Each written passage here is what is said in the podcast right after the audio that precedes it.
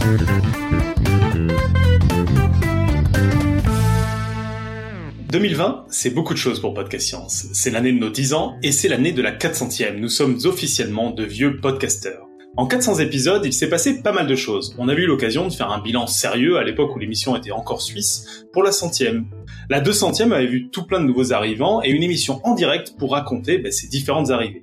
Puis on a gagné en anarchie avec une 300e fantôme où l'on a passé de super moments avec nos auditeurs adorés, qu'on a même enregistré et qui n'a jamais été diffusé, comme si nous avions fait le choix inconscient de faire que la 300e soit non seulement un bon souvenir, une Madeleine de Proust qu'on ne pourra retrouver. Et voici maintenant la 400e. Comme on n'assume pas totalement d'être des vieux podcasteurs, on s'est dit qu'on allait, le temps d'un soir, se prendre pour des youtubeurs en proposant une foire aux questions en direct live vidéo. Vous êtes dans Podcast Science et c'est l'émission 2020. Saturday.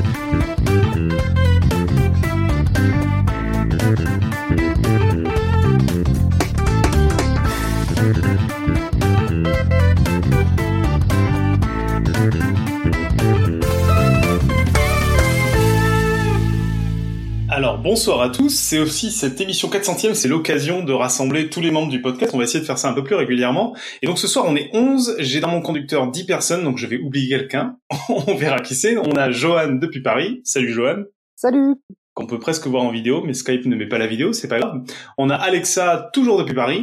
Salut tout le monde Topo depuis Paris. Hello Claire depuis Paris. Coucou Cléora depuis pas loin de Perduville, et ce n'est pas une blague. Hello On a moi-même depuis Barcelone, on a Eléa depuis Strasbourg, Salut Pascal depuis l'Alsace, lui il n'est pas depuis une ville, il est depuis l'Alsace en général. Tout à fait. Salut tout le monde. On a Alan depuis Lausanne, Bonjour, qui essaye de se démuter, voilà, bonjour tout le monde. voilà, 400 épisodes dans le dos, Irène depuis Bastia, Bonsoir tout le monde.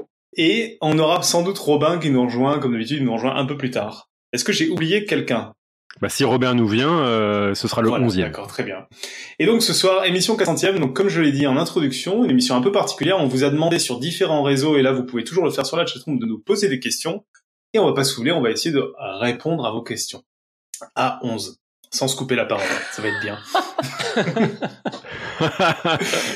Et histoire de commencer comme dans les émissions anniversaires, comme c'est de tradition au moins sur quelques émissions anniversaires, euh, vous avez demandé des nouvelles des anciens membres de l'équipe.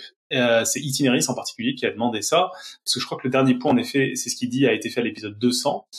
Eh bien, on a quelques enregistrements. Donc d'abord, on a un enregistrement de Mathieu. Pour ceux qui nous écoutent depuis pas longtemps, vous savez peut-être même pas qui est Mathieu, mais Mathieu, c'est un des deux membres fondateurs du podcast avec Alan, qui a fait des émissions jusqu'à quoi? Jusqu'à 105 ans, la 150e quelque chose Jusqu'à ton arrivée, en gros. Ouais, je- ah ben donc il est parti. jusqu'à la 80e. et, euh, et qui faisait des super dossiers. Euh, voilà, qui faisait des super dossiers euh, assez, qui se lançait dans des trucs assez techniques, scientifiques, physiques euh, et compagnie. C'était assez cool. Et donc normalement, on a un fichier audio où il nous dit un peu ce qu'il est devenu et qui nous fait un big up pour la 400e. Salut tout le monde, salut l'équipe de Podcast Science, salut aux auditeurs, c'est Mathieu qui vous parle.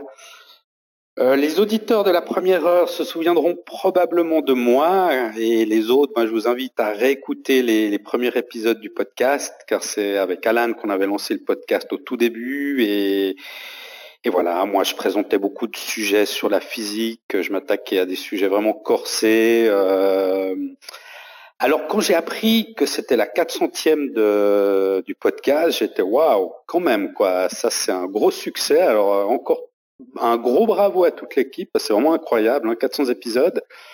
C'est vrai que ça fait longtemps que vous m'avez pas entendu. Bon, j'ai beaucoup de choses, beaucoup de travail, la famille, tout ça. Alors je fais un peu des priorités, mais ça ne m'empêche pas de suivre toute la science avec un œil averti. Et je reste de tout cœur avec vous, avec l'équipe du podcast. Et puis, bah, tout bientôt, j'espère. Allez, ciao. Voilà, moment émotion de réentendre Mathieu. Moi, ça me fait bizarre. Mm. Mhm. Ouais, ça fait plaisir. Waouh. Alors, fun fact, quand on a commencé le podcast, Mathieu était à Barcelone. Maintenant, il est rentré en Suisse et c'est tube. Et on a eu aussi, euh, comment elle s'appelait, Lucille, podcast. qui était à Barcelone, je crois, à un moment aussi. Qui était l'illustratrice du podcast, non? Euh... Non, elle était à Gênes. À Gênes, en J'ai- à qu'elle était en Espagne. Bon, bah écoutez, rien à voir, parfait. Dans les autres euh, vieux euh, membres du podcast, il y a Xil, David, euh, dont vous vous souvenez peut-être parce que je crois qu'il est passé il y a pas ultra longtemps dans le podcast, je sais plus quand. Mais bref, il vient aussi nous donner des nouvelles. Xil, maintenant, il a une chaîne YouTube et puis il a toujours plein de podcasts en parallèle parce qu'il a toujours plein de podcasts en parallèle. Toujours plus intéressant que les autres. Et donc, on a un petit message de lui.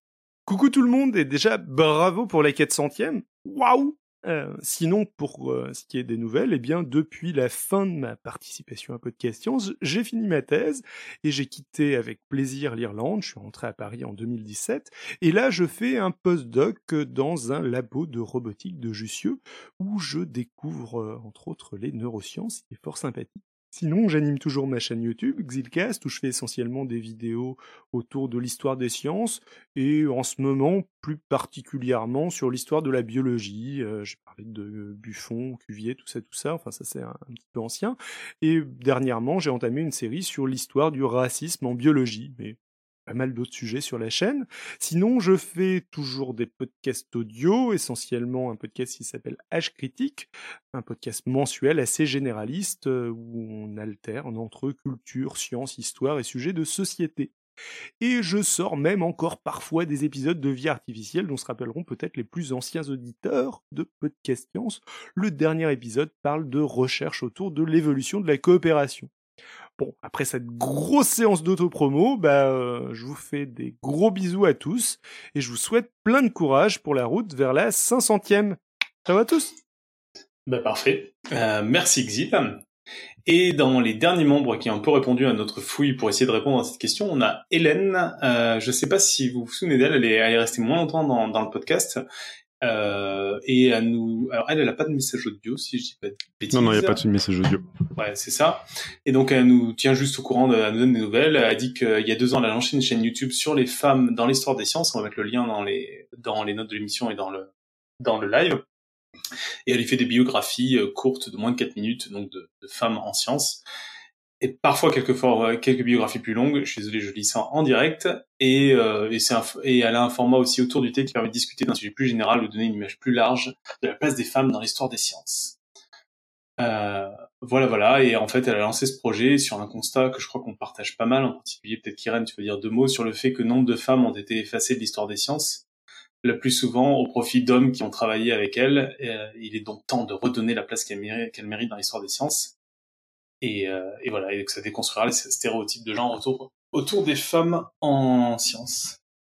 Ouais, c'est vrai qu'on a fait, on, a, discute, on en discute régulièrement dans le podcast. Euh, moi, j'avais fait aussi une série de mini dossiers sur les femmes euh, scientifiques au cours de l'histoire, et c'est vrai que oui, c'est un, sujet qui nous touche à cœur, effectivement. Mm. Donc, c'est super qu'elle fasse ça aussi. Voilà pour les quelques nouvelles qu'on a pu rassembler assez rapidement euh, sur cette question-là. Euh, on a l'occasion parfois de voir rapidement des gens aussi qui sont passés dans l'émission pour faire un dossier ici ou là. Je sais pas si Alan, tu veux rajouter quelque chose parce que c'est toi qui as vu passer tout le monde en fait, vu que tu étais là au départ. Et ça fait bizarre de voir autant de monde qui est passé par le podcast. Euh, ouais, c'est vrai, mais le gros des troupes est quand même resté. Hein. Il y a eu Marco aussi qui a, fait, pas mal de temps avec nous. Antoine, alors Antoine, je crois qu'il est, il est un peu déconnecté il est au Vietnam, sauf erreur. Euh, Marco, je l'ai vu il y a quelques années à Lyon Science. J'allais dire 2-3 ans, mais je crois que ça fait 4. le, temps passe tellement vite. Euh, bien, toujours. Toujours fan d'évolution, toujours à corriger tout le monde dans les, dans les forums Yahoo et ailleurs. Et, et puis c'est tout. Jamais eu de nouvelles de Franck. Euh, moi, je voudrais rajouter juste un petit mot. Euh, c'est vrai que le, le, podcast est aussi beaucoup féminisé en fait au cours des ans. Et ça, euh, je pense qu'on en est vachement content. Tout le monde est ravi d'avoir euh, plus de nanas dans le podcast. C'est super. Vrai. Bah, Aujourd'hui, le podcast est tenu par des nanas concrètement. Faut dire. Bon, il y a Pierre aussi quand même. Quoi? J'ai fait moi. Bref. Bon, comme on a quand même quelques questions où là, tout le monde ah. va avoir envie d'y mettre son mot, je vous propose d'entamer les autres questions. Et la première question qu'on a sous les yeux, c'est quels sont vos épisodes préférés en tant que poditeur euh, et en tant que, que membre? C'est toujours Itinéris, euh, qui est un pseudo. Pierre, t'avais, euh, t'avais, euh, tu voulais commencer? Yes Ouais, euh, donc en tant que poditeur, bah moi j'ai l'impression que je reviens, je, sans, analyser, hein, mais je reviens toujours euh, en, en, tête euh, un, épisode qui m'avait super marqué.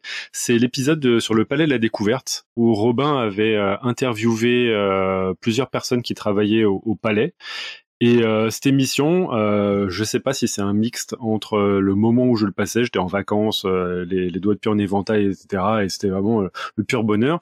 Et aussi, pour moi, un des, une des émissions où la mission des, des médiateurs scientifiques m'est apparue comme évidente et présentée d'une manière limpide. Donc pour moi, c'est un des, meilleurs épisodes que j'ai écouté sur Podcast Science parce que ça m'a ça m'a projeté sur un truc où je pensais déjà tout savoir et en fait j'étais là mais putain mais c'est fou quoi.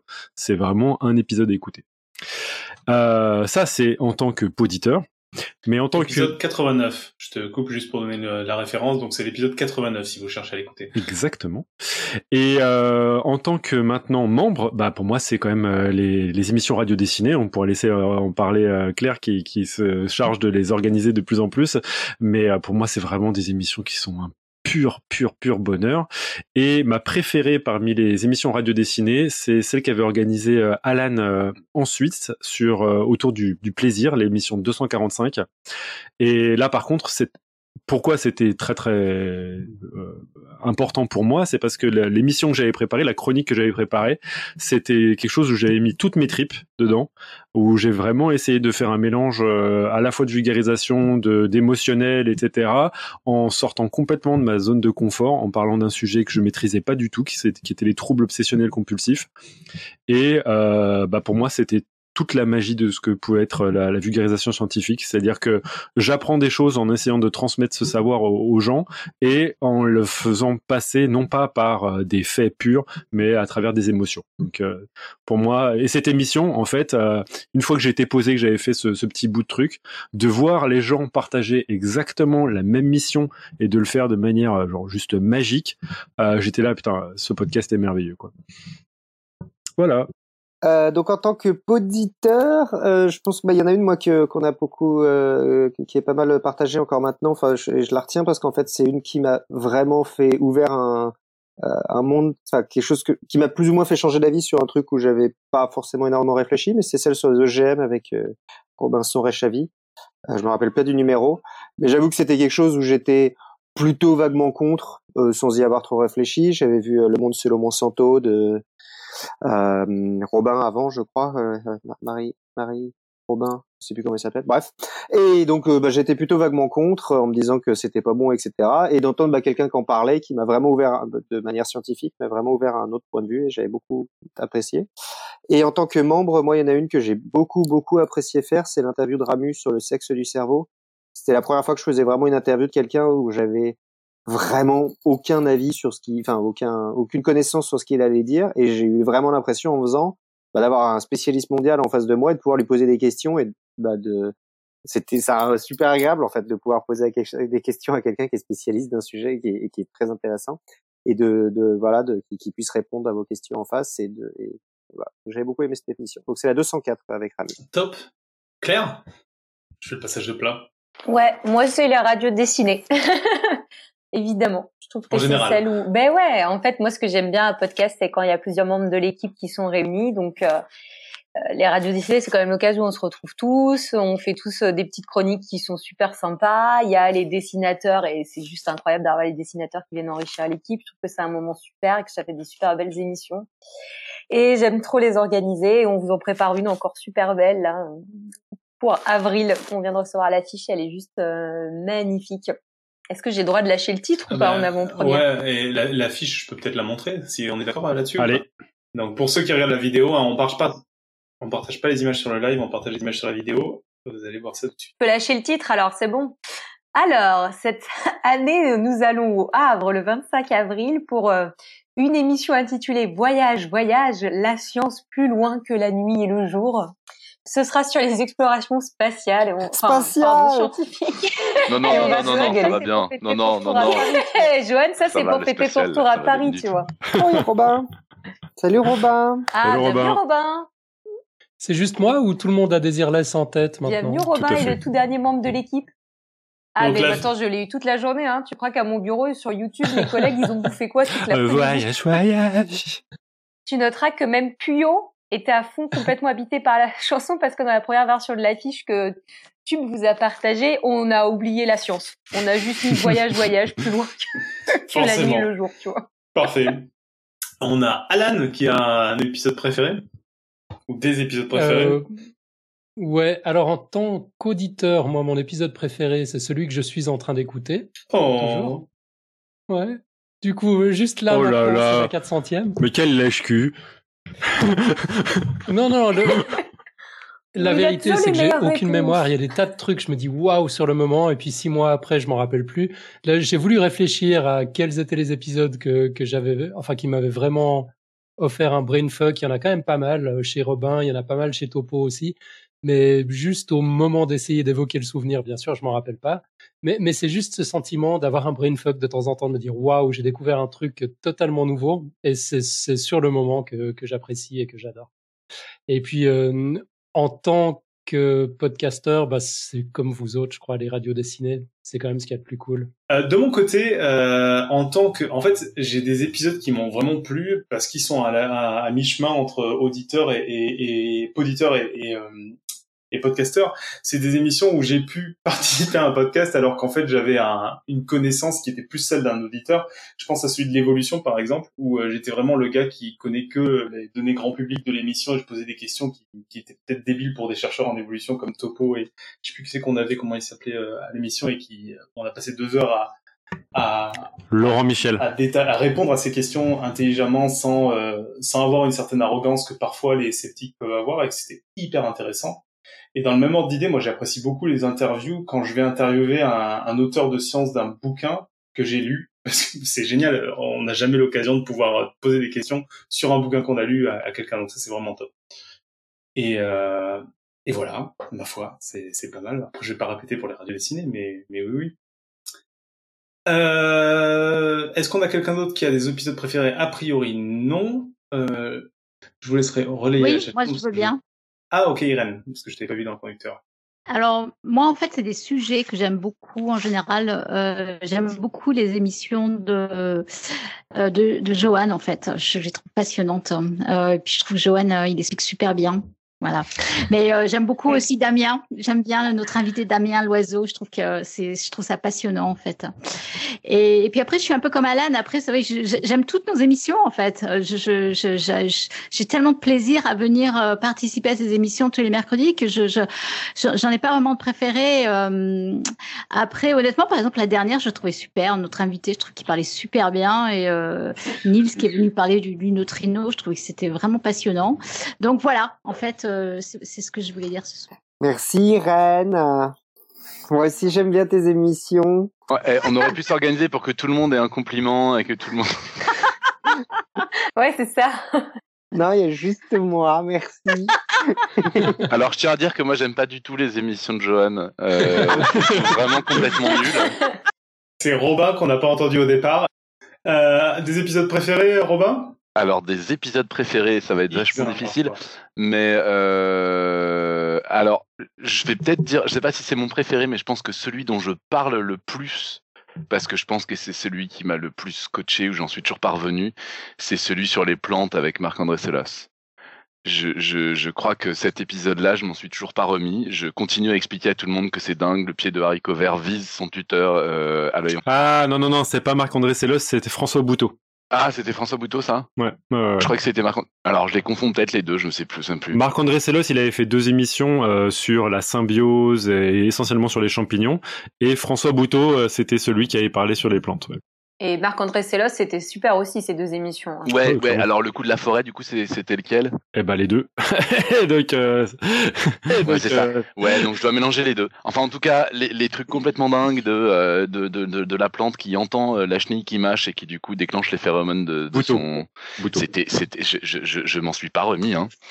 Et euh, donc voilà. Donc, il y en a d'autres hein, que j'ai beaucoup aimé. Il n'y a pas de. Effectivement, alors, en tant que participant, je vais dire comme tout le monde que pas toutes, mais enfin dans l'ensemble, les radios dessinées quand même, c'est quand même des moments de plaisir.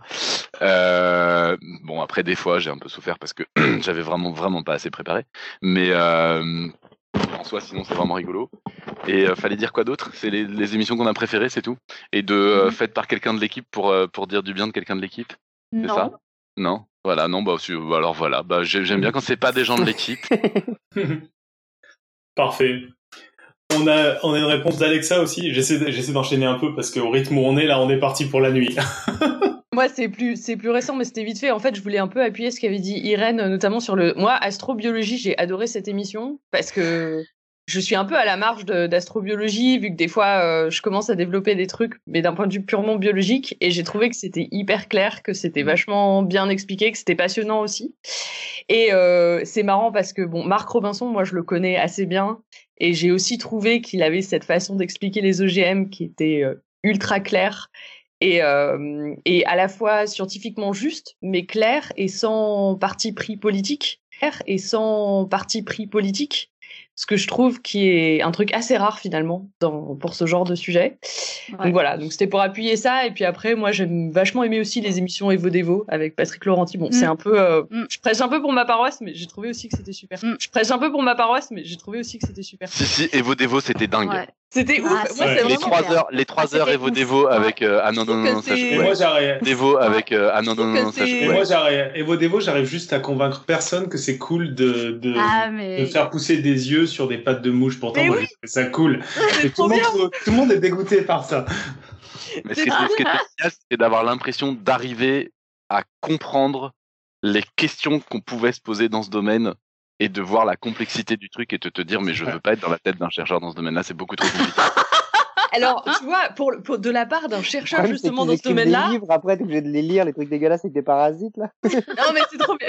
Ouais, mais c'est fun, parasites, tu vois. C'est encore c'est fun. Après, tu peux lire le Sean Carroll. Là, c'est pas fun. C'est intéressant, mais c'est plus, c'est plus, c'est plus de trucs. Mais moi, ce que j'ai trouvé justement dans ces émissions-là, c'est que c'est vraiment, moi, j'ai trouvé qu'en trois heures, réussir à synthétiser tout ça, c'était un sacré tour de force quand même. Aussi clair, quoi. Et voilà. Bah attends, c'est faut engueuler parce qu'on a duré trois heures. Euh. Ouais, mais c'était C'est que la première question, les amis. Ouais, mais moi je veux dire, moi je veux dire aussi que j'aime vachement les émissions d'Eléa. Je trouve qu'elle est vraiment hyper intéressante. Voilà, c'est pas pour faire. Euh, ouais, Non, mais c'est vrai, hein. c'est super intéressant. Je, je, vous propose qu'on donne le dernier mot aux auditeurs, enfin aux auditeurs dans la chatroom. Ouais, donc on a Nive qui nous dit qu'il a aimé les LED et les lasers qui étaient cool, Emric qui a aimé mes nombreux départs, super émouvants, Pascal qui a aimé le premier avec Celos, Pascal qui est avec nous mais qui préfère parler dans la chatroom, quel geek Pascal, HK qui a aimé les épisodes avec euh, Jean-Pierre Usan, et puis euh, Gpif qui a pas de questions mais qui voulait juste dire qu'il reste impressionné du fait de réunir tant de monde, de gérer euh, sur notre temps tous ces sujets et ça avec qualité et régularité. C'est Jean-Pierre Usan ou c'est Jean-Philippe Usan Ah pardon. c'est ce qui me euh, Jean-Philippe, pardon, c'est JP. JP. Et puis Emeric aussi, euh, qui aime les dossiers de Robin, euh, qui ont certainement changé son regard sur les mathématiques, et ceux de beaucoup de monde. Cool. On passe à la deuxième question. Il est 21h, nous passons à la deuxième question. Y a-t-il des sujets tabous que vous refusez d'aborder? Une contribution de Claire? Moi, tout le monde sait ce que je vais dire. Non, j'ai pas de sujet tabou. J'ai fait le caca. J'ai beaucoup fait le caca sous toutes ses espèces, sous toutes ses formes. Euh, j'ai toujours pas fini de vous parler du caca. Et euh, sinon, j'attends toujours l'occasion de faire les autres fluides corporels et euh, aussi euh, la radio dessinée sur la putréfaction. Voilà, tous les ans, je la propose en thème. Un jour, j'y crois. On va la faire. Très bien. Pierre, tu avais une remarque? Je peux dire que moi, généralement, les, les sujets que je pas refuse d'aborder, mais pour lesquels je, je me sens pas à l'aise, c'est les sujets polémiques. Et ça, euh, de, depuis tout le temps. Donc moi, j'étais admiratif de Marco quand euh, il prenait à bras le corps des, euh, des thématiques sur les créationnistes. Il était là, voilà, voilà pourquoi les créationnistes sont des cons, etc. Ce que moi, j'aurais pas formulé comme ça, et, et je me pose beaucoup de questions sur comment formuler pour être efficace. Et du coup, c'est ça le genre d'émission pour lequel j'ai un peu de mal. C'est quand, tu vois, genre typiquement l'émission que vous avez citée à plusieurs reprises, OGM moi, euh, je sais que euh, j'ai des sueurs froides quand je l'écoute, quoi. Euh, moi, j'ai, moi, j'ai l'impression qu'il y a quand même des émissions qu'on on rechigne ou qu'on a du mal, peut-être pas qu'on a des tabous, mais qu'on on a du mal à aborder. C'est tout ce qui sont les, les sciences moins dur en fait. Ou euh, bon, c'est aussi parce qu'il n'y en a aucun de nous maintenant qui a ce domaine-là euh, de prédilection. Mais on a eu beaucoup de débats sur, euh, je sais pas, sur l'histoire. Où on est assez ok pour inviter des gens comme Nota Bene ou des gens dont on sait c'est bon. c'est carré ce qu'il fait ou même euh, notre euh, youtubeur sur la foloscopie là qui pareil fait des choses qui ressemblent un peu à des matapes c'est ok mais nous-mêmes aborder ces sujets-là j'ai l'impression qu'on a on a du mal à se l'autoriser parce qu'on se sent soit pas légitime soit qu'on sait pas comment prendre le sujet de manière euh, propre quoi je sais pas si vous partagez ça c'est pas vraiment tabou c'est juste qu'on manque de compétences. Non, c'est pas un tabou, mais c'est des sujets qu'on, qu'en effet, on, on a plus, on a moins de facilité à s'autoriser à aborder, j'ai l'impression. Mmh. Moi, je me sens clairement pas légitime, par exemple, pour faire ça. Vraiment pas, quoi. J'aurais, j'ai pas l'impression de savoir exactement où il faut s'arrêter. Euh... j'ai du mal à voir les limites, en fait. Ah, j'aurais peur de tomber dans quelque chose qui soit euh, faux, en fait. Mmh.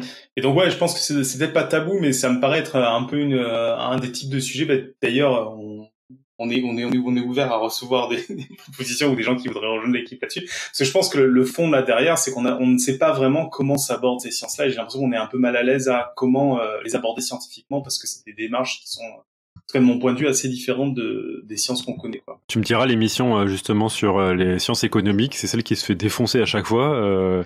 ouais, ça, ça, donne pas très très envie d'y aller, quoi.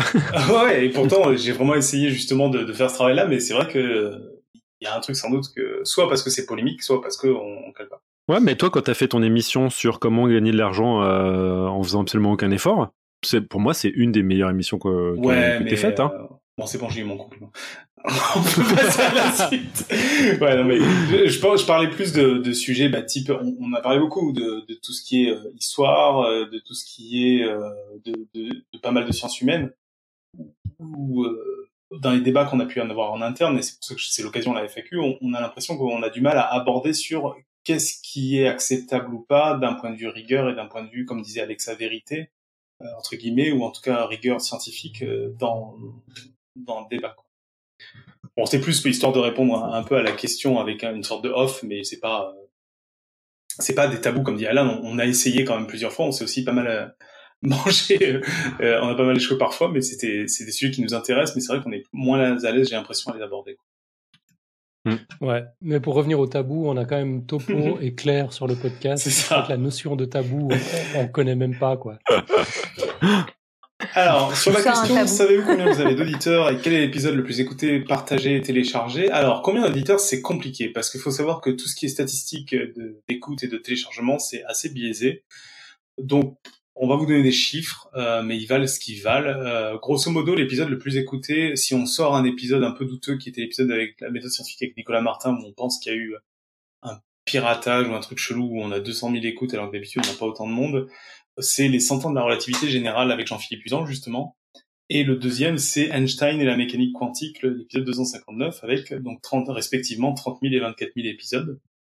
Et au niveau du nombre d'auditeurs, à part vous dire que grosso modo sur la première semaine, on est entre 3 et 5 000 écoutes, je sais pas combien de personnes écoutent le truc. Euh, Alan, je crois qu'on euh, t'as pas de meilleures informations là-dessus, ou, même Pascal. C'est compliqué de savoir exactement. Quoi. Ouais, tout ce qu'on voit, c'est le nombre de downloads, mais après, on sait pas si un download correspond à une écoute. Tu vois, tu peux downloader sans jamais l'écouter, et puis un download peut être diffusé sur une, une web radio ou autre, et puis ça, ça va faire des dizaines d'écoutes. Donc c'est vraiment impossible à savoir. Et d'ailleurs, l'épisode le plus écouté, là, la relativité générale, on a eu des retours d'auditeurs qui nous disaient, je l'ai écouté six fois, donc c'est sûr que il y a ça aussi, ouais. Voilà. Et après, bon, ce qui nous donne euh, des idées aussi du nombre d'auditeurs, c'est justement quand vous venez aux radios dessinées ou à des événements où là, on peut voir physiquement qu'il y a des gens qui écoutent, quoi. ou qu'on a des messages. C'est, je trouve que c'est le moment où on se rend le plus compte. J'ajouterais que euh, si on va sur un an, le nombre de téléchargements euh, est relativement stable entre, je dirais, 9 et 12 000 téléchargements par, épisode. C'est à peu près ça. Bon, question suivante, les amis. Et s'il y avait une personne que vous rêveriez d'inviter pour une interview, ou qu'elle présente un dossier, vivante, morte, réelle ou fictive, Marie Curie. ce serait qui? Laure Mati par mail. Euh, du coup, Irène euh, Marie Curie, très bien. Et Pierre aussi ou juste Marie? On lui avait pas vu venir Irène ta réponse. Hein. Vraiment, je. Ah, je croyais que tu me disais à moi qui, qui, qui Je, voulais, je, voulais, inviter. Non. Ouais, Pierre, qui tu Parce veux moi, c'est Darwin. Hein. Ah, Darwin, ça a pas l'air d'être un mec super sympa pour faire une soirée ensemble. Pourquoi Pourquoi? Le mec, il te raconte des voyages et tout. euh... il tellement cool, Darwin. Mais ouais, oui, mais il est pas sympa. S'il est pas sympa, même sur un petit voyage. Ouais, Moi, j'étais sur Darwin aussi. Il te raconte ses recettes de cuisine de tortue. Euh... Non, c'est franchement sympa, quoi. ouais, il y a l'aspect voyage et tout ça. Toi, j'ai pas l'impression que ça a l'air de le mec le plus foufou de la. Toi, de la tu prends qui, Johan, du coup? Ah, Je prends Sagan, moi, bien sûr. Ah putain, en plus t'as changé parce que t'avais marqué Feynman. Et tu sais ah, ce que j'allais dire. vachement mieux quand même. ok, Sagan, allez, va pour Sagan. Sagan, on va lui avait l'air drôle, mais il est super sexiste aussi. Du coup, s'il y a toutes les filles qui se barrent de ta soirée parce que t'as invité Feynman. ouais, voilà. Ah, ouais, Richard. Oh, c'est vrai qu'il était mimi. Hein. Ah non, non, c'est aussi que. Bon, bref, on dira rien sur les euh, Quelqu'un d'autre veut inviter quelqu'un? Bah là, là, manifestement, on n'invite que des morts. Donc, si on parle de morts, en maths, il y a forcément Euler qui est, qui est, quand même incontournable. Mais bon, il était suisse allemand, ça va être compliqué de discuter avec lui. euh... Moi, je vois bien c'est Godel. Gödel, Gödel, Gödel, c'est intéressant pour un repas un mercredi soir. Alors Gödel, Gödel, si t'arrives à avoir une, une conversation, bravo. Et non, sinon, pour de vrai, un type qui devait, qui devait être vraiment sympa, c'est Poincaré. En plus d'être très fort. Ah. Mm. Bon, est-ce qu'on devrait, euh, est-ce qu'on devrait inviter Villani alors? Ah non, enfin, je, euh, question suivante, question suivante c'est ça. c'est un sujet tabou. Non, c'est pas un sujet tabou. Non, euh, non, non, non, non. Je l'ai interviewé ah, sinon, moi dans déjà. les vivants, euh, on veut inviter Thomas Pesquet en ce moment. Ah ouais? Allez. Si vous le connaissez, vous nous faites passer son. On veut bien son, 06. Ouais, Alors, merci. Ou son merde, on est vieux. Son 07. Ça serait pas mal ça serait pas mal d'avoir des idées de personnages vivants à inviter, ouais, quand même, histoire de. Ou fictif. Euh... La question, il y avait fictif aussi. Dans les questions très spécifiques, on a la chanson du boson se trouve-t-elle sur Spotify? Honnêtement, j'en ai. Bah, bien sûr qu'elle se trouve sur Spotify. L'épisode de Podcast Science se trouve sur Spotify. Il n'y a qu'à le trouver et l'écouter. Voilà, Donc c'est pas isolé. Non. Euh, la prochaine. Attends, mais il faut donner le, le, le, numéro au moins de cet épisode, c'est lequel? Euh, alors, ça, je me rappelle absolument pas. Alan va chercher, il va nous dire après. Ouais, je vais dire. centième ou un truc comme ça? Euh, Peut-être c'était Pouillot qui avait chanté la chanson. Non, c'est l'arrivée de, de Pouillot pour, dans son arrivée pour le podcast. Mais du coup, c'est peut-être une radio dessinée. On l'avait interviewé, il me semble. Oui, c'était une interview de Pouillot dans sa radio dessinée. On va vous retrouver ça. Ouais. Allez. Euh, la prochaine radio dessinée, Claire, tu veux nous refaire une publicité? Bah oui, parce qu'il y a des gens qui sont arrivés entre temps sur la chatroom, figure-toi. Donc le rendez-vous, c'est le samedi 25 avril au Muséum d'histoire naturelle du Havre. Le thème, cette fois, je me trompe pas, c'est les explorations scientifiques. Et le titre qu'on vous a choisi parce qu'on a du goût à Podcast Science, c'est Voyage, voyage, la science plus loin que la nuit et le jour. Voilà. Ma question, c'est est-ce que Stéphanie a été consultée pour trouver ce titre ou pas? Non, non, non. Non, non, juste Pierre et moi. Je pense que Pierre et moi, on a une affinité euh, en musique. Je pense qu'on est fait pour s'entendre. mais tu sais qu'après, euh, il a fallu que je re-regarde le clip quand même vidéo et, et ah, mais je m'en remets toujours pas. Moi, c'est la même chose qui se passe, mais, mais, mes rétines ont brûlé. Ah mais oui, attends. Ah. C'est un euh, vrai vivier à jeu de mots les années 80. Comme les auditeurs sont adorables, ils ont même pensé à Pascal qui ne parle pas beaucoup pour l'instant. Pascal, pourquoi l'épisode 63 il n'est pas sur Castbox? Ah, ah. Donc, je donnais une idée. Voilà, alors, alors j'ai quand même mis le, le lien vers l'épisode euh, qu'on peut voir. C'est donc l'épisode 63 et c'était euh, l'histoire d'une épidémie, le sida. Et donc ça tombe plutôt bien parce que Irène, tu peux nous parler de ton prochain, de prochain dossier sur le sujet? Oui, je suis d'ailleurs en train de le préparer. Donc, on va faire euh, un dossier sur un update, en fait, une mise à jour sur nos connaissances sur le sida. Donc, tout ce qui est ce qu'on connaît mieux au point de vue du virus lui-même, de l'épidémie, des traitements, etc. etc. Ouais. Donc, ça, ça va être une émission très prochainement. Oui. On a retrouvé entre, entre temps, enfin c'est Alan qui a retrouvé l'épisode avec Pouillot qui chante la chanson du besoin, donc c'est sur Spotify dans l'épisode 178. Exactement. Pas du tout ce que ça veut dire en français. freestyle. Ah, très bien. Très bonne invention, les freestyle. Je sais pas qui les a inventés, mais très bonne invention.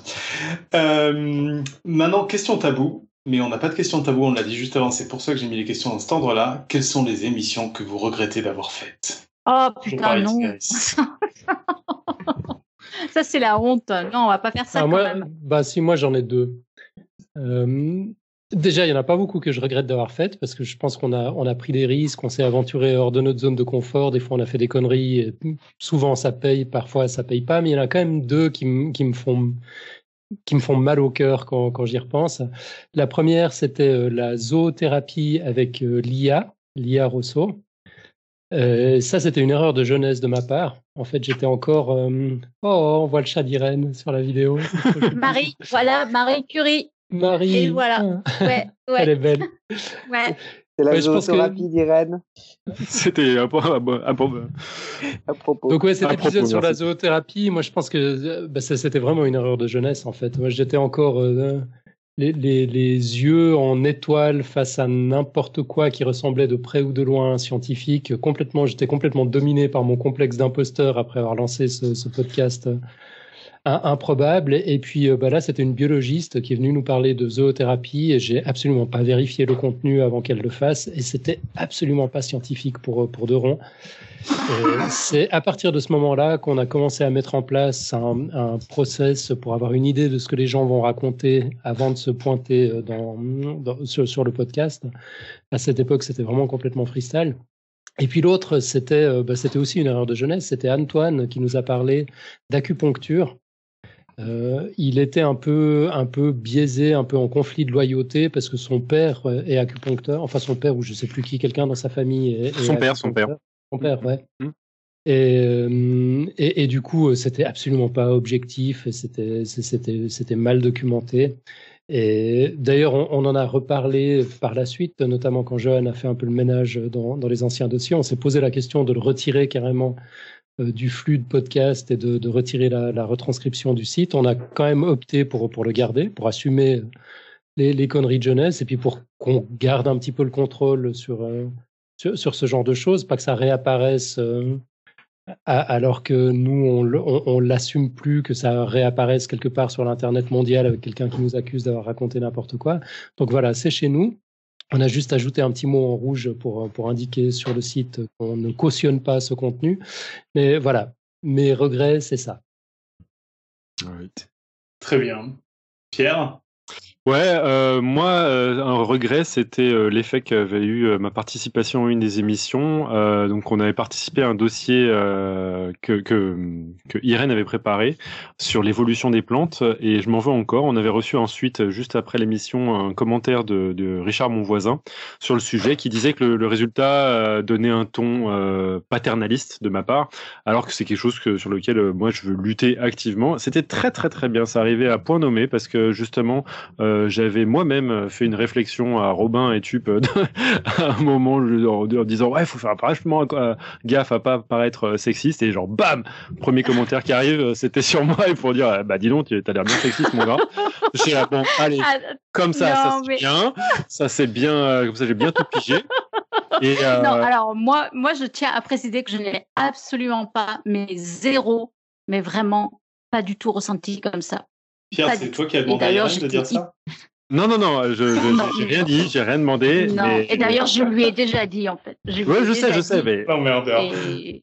Mais par contre, en l'écoutant, euh, moi, je, je, je, j'agréais avec le, le, commentaire de Richard, mon voisin. Donc euh, après, ça reste euh, personnel, mais non, etc. Parce mais... que moi, j'y connais rien. En fait, heureusement que tu étais là, surtout, ouais. Euh... Bah, oui, mais même, mais même si c'est le cas, euh, moi, ce que je regrette, c'est qu'on n'ait pas eu le courage à ce moment-là, en constatant qu'il y avait un problème avec l'émission, de dire bon, bah, on annule l'émission et on s'assure que le, le résultat est, est, bon quand on, quand on le diffuse. Et c'est ça que je regrette en fait. Euh, ah, essentiellement, c'est que c'est la méthode avec laquelle, euh, quand on a un problème euh, interne dans Podcast Science, on n'a pas, on oublie que c'est pas grave si on loupe une émission. L'important, ouais. c'est de travailler sur la qualité. Même, enfin, encore une fois, moi, je l'avais pas ressenti comme un problème. Quoi. Pas du tout. Bah, le résultat fait que bah, toi, toi, tu avais préparé un dossier et moi, j'étais derrière pour contrôler. Euh, moi, je peux tout à fait comprendre qu'à l'écoute, ce soit juste insupportable. Quoi. Mmh. Alors que l'intérêt, c'est qu'au contraire, on prépare à l'avance et quand l'émission sort, bah, c'est quelqu'un qui a fait le dossier et puis voilà. Quoi. Ouais. On, on vous laissera finir la thérapie conjugale. Est-ce qu'il y a d'autres regrets parmi l'équipe bah, Moi, j'ai des regrets assez fréquents parce que, en fait, à chaque fois, j'ai l'impression que je me lance dans des trucs en oubliant que c'est de la radio et qu'on me voit pas. Et euh, parce que c'est une déformation professionnelle. Et, euh, et je me rappelle que, euh, par exemple, le, je, peux difficilement dire que je regrette de l'avoir fait, mais, mais si quand même régulièrement pendant l'épisode et puis après tout ça, je me dis mais putain c'est incompréhensible, c'est incompréhensible et, et, donc euh, je m'en veux régulièrement de pas avoir assez préparé et de et de pas avoir assez anticipé certains aspects où je me dis c'est incompréhensible. Et notamment j'avais euh, l'épisode sur les nœuds qui était en plus un épisode double, c'était ultra long où euh, j'avais un copain un copain qui m'avait envoyé un petit message pour me dire qu'il avait écouté puis que quand même c'était pas évident quoi. Et c'est un copain qui est tellement gentil que s'il me dit ça c'est que vraiment il a rien compris. Et je me dis donc bon enfin voilà je, je sais pas combien de personnes l'écoutent et, ce qu'ils en retirent mais c'est peut-être un peu euh, c'était peut-être voilà. c'est un feedback Robin non, mais c'est avoir adoré ton épisode sur les nœuds.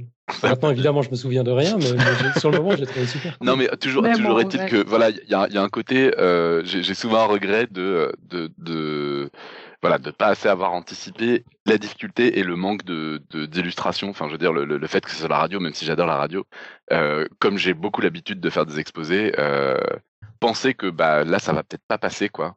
Euh, c'est pas toujours évident et, et des, fois voilà je le regrette au moment où je dis le truc et je me dis mais non j'explique ça mais je suis tout seul à comprendre en fait. Euh, non t'es pas tout seul à comprendre. Mais non. Alors le regret que j'ai dans ce genre là c'est effectivement quand il y a des références qui sont faites à des images dans la chat room alors qu'on est en train de conduire en écoutant le podcast et que c'est impossible d'aller voir ces images et, ce genre de choses. Quand effectivement les animateurs oublient que, que c'est de la radio et, et, présentent le, truc comme un cours avec un support c'est c'est un peu regrettable, mais. Mais tu trouves pas qu'on fait de moins en moins quand même?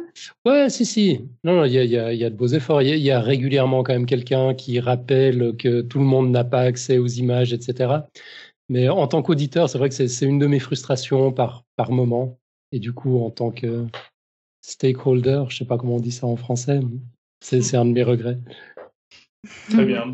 Un porteur de steak Je comprends pas. Ouais, c'est ça. D'autres regrets dans l'équipe? Euh, D'autres regrets? Sinon, je passe à la question suivante. Ouais, non, on, en discutera entre nous alors. Euh, la question suivante est aux antipodes c'est est-ce qu'il y a des sujets que vous adoreriez faire pour Podcast Science, mais que vous reportez sans cesse? Et du coup, on va fixer une date au même moment, comme ça, ce sera. ah, le bâtard Le piège Alors oui, mais tu es déjà au courant parce que j'en parle tout le temps. Moi, il y a un truc que je rêverais de, faire, mais euh, je vais finir par le faire moi et ça va être pas très bien parce que parce que je suis pas assez compétent. Mais je rêverais de faire un parallèle entre d'essayer de, trouver un historien suffisamment calé sur euh, les différentes façons de faire de l'histoire euh, j'ai eu un cours là-dessus qui m'avait euh, complètement. J'ai eu 20 heures de cours d'histoire sur, en gros, euh, on peut faire de l'histoire de plein de façons différentes, de la micro-histoire à l'histoire économique, à plein de choses comme ça. Et, et, et j'aimerais réussir à dire un truc intéressant sur un parallèle entre ça et finalement de dire pourquoi chercher une théorie scientifique du tout alors que finalement juste ce qu'on cherche c'est des théories scientifiques qui fonctionnent à une certaine échelle à un certain endroit pour décrire un certain truc. C'est super long comme titre, tu peux pas faire un truc comme ça. Non, voilà. C'est pour ça que je l'ai pas encore fait. C'est pas très vendeur. Mais je trouve que l'aspect euh, voilà sur sur les différentes façons de faire de l'histoire et d'essayer de faire un lien intéressant avec la science, ça serait ça, m'intéresserait énormément. Je, rêve de ça depuis euh, plusieurs années. Très bien. Et eh bien donc on fait ça quand? Demain 16h. Demain 16h, tout à fait. Parfait. Pierre euh, moi, c'est la sélection naturelle. C'est euh, honteux. Euh, c'est vraiment le principe que. Et tu nous parles pas que de ça depuis que tu es dans le podcast Non, je parle d'évolution. Ça n'a rien à voir. Pas, là. Ça n'a jamais rien fait sur la sélection naturelle. Mais moi, je croyais avoir compris et en fait, j'ai pas compris. Alors, ah, je vois pas non plus la différence, moi. Hein, mais... Ah non, si, il y a une différence. Ah. Désolé Pierre, mais il est temps de le faire parce que. ça veut alors un, ça constate, ça veut dire que vous n'avez jamais rien compris ce que j'ai dit. Putain, mais Topo, il va aller suicider, arrêtez. Il y avait une question justement sur c'est quoi les trucs pour vous expliquer cinq fois que vous n'avez toujours pas compris. bah, bah, voilà, la sélection naturelle, c'est un des mécanismes de l'évolution, c'est pas le mécanisme de l'évolution. Et c'est vrai que euh, peut-être que je le fais de manière assez euh, maligne pour que vous le remarquiez pas, mais je botte en touche de manière assez magistrale à chaque fois. Ah, c'était beau. Mais t'en parles souvent quand même de la sélection naturelle. Bien sûr, je l'évoque. Ouais, c'est fait un dossier intitulé La sélection naturelle. C'est comme quantique, toi, c'est le mot, tu peux le dire, tu peux le dire, tu peux le dire, mais si t'expliques. rien, voilà. Bon, demain 16h, topo. Ouais, t'as raison. Bah, ça tombe bien que tu, tu mets une deadline à euh, l'âne, parce que toi aussi, t'avais un truc, t'avais envie de faire un truc? Et ça fait longtemps que t'as pas fait quelque chose chez nous en plus. Non, c'est vrai, c'est vrai. Bon, je, je, vais, je, vais, vous faire un chez nous, chez toi. Enfin bref. Ouais. Mais euh, moi, ce que j'avais envie de faire, c'était écrire une pièce de radio, enfin de théâtre radiophonique, euh, dont nous serions les acteurs pour la 300e déjà. Puis après, je me suis dit, bah, ce sera pour la 400e. Et puis, ce sera peut-être pour la 500e ou, ou pour, les la 10e. Avant, comme ça. non, mais pour demain, 16 heures. Avant. Pour les 10 ans. Pour les 10 ans. Euh, non, pas pour les 10 ans, t'es fou. non, pour la millième. 500e. Allez, 500e. Je m'engage. C'est trop loin. Euh, et Léa, euh... t'avais une envie aussi? Ouais, moi j'ai beaucoup de choses dont j'aimerais parler, mais euh, je, je, botte en touche aussi sur euh, la difficulté de l'expliquer. Alors, il y en a un que je vais bientôt faire. Je pense que là, c'est bon, je vais passer le cap psychologique. C'est parler d'ethnobotanique, qui est une discipline euh, qui étudie les usages des plantes dans les civilisations humaines. Et sinon, j'aimerais beaucoup faire des dossiers sur des sujets d'actualité, un peu comme l'herboristerie, les plantes médicinales ou la permaculture, des sujets qui sont complètement médiatisés, mais sous un angle le plus raisonnable et cartésien possible. Mais c'est vraiment un exercice de funambule, quoi, parce qu'il faut pas dire les choses euh, mal pour que ce soit mal interprété. Voilà. Et puis euh, sinon, j'adorerais parler de trucs euh, de biologie moléculaire un peu hardcore, comme les petits ARN et ce genre de choses, mais pareil, je repousse parce que ça prend du temps. en fait, je suis seul à me lancer en disant c'est trop dur, mais c'est pas grave, j'y vais quand même, quoi. Parce que t'es le seul inconscient de l'équipe avec moi. Ah, le mec, comment il se caresse les tétons là, ça va bien ou... Mais pas du tout. Mais pas du tout. Je viens de dire, je viens de dire juste avant que je trouvais que je faisais des dossiers incompréhensibles. Je suis pas en train de dire que j'y arrive. Je suis ah. juste en train de dire que j'y vais. D'accord. Euh, dans le reste de l'équipe, bon Claire, je crois qu'elle a aucune idée. Donc Alexa peut-être? Ouais. Euh... non ouais moi non moi j'aimerais bien. Alors moi je suis une géologue refoulée, faut le savoir. J'ai toujours voulu faire de la géologie. J'en ai beaucoup fait d'ailleurs euh, pendant mes études aussi.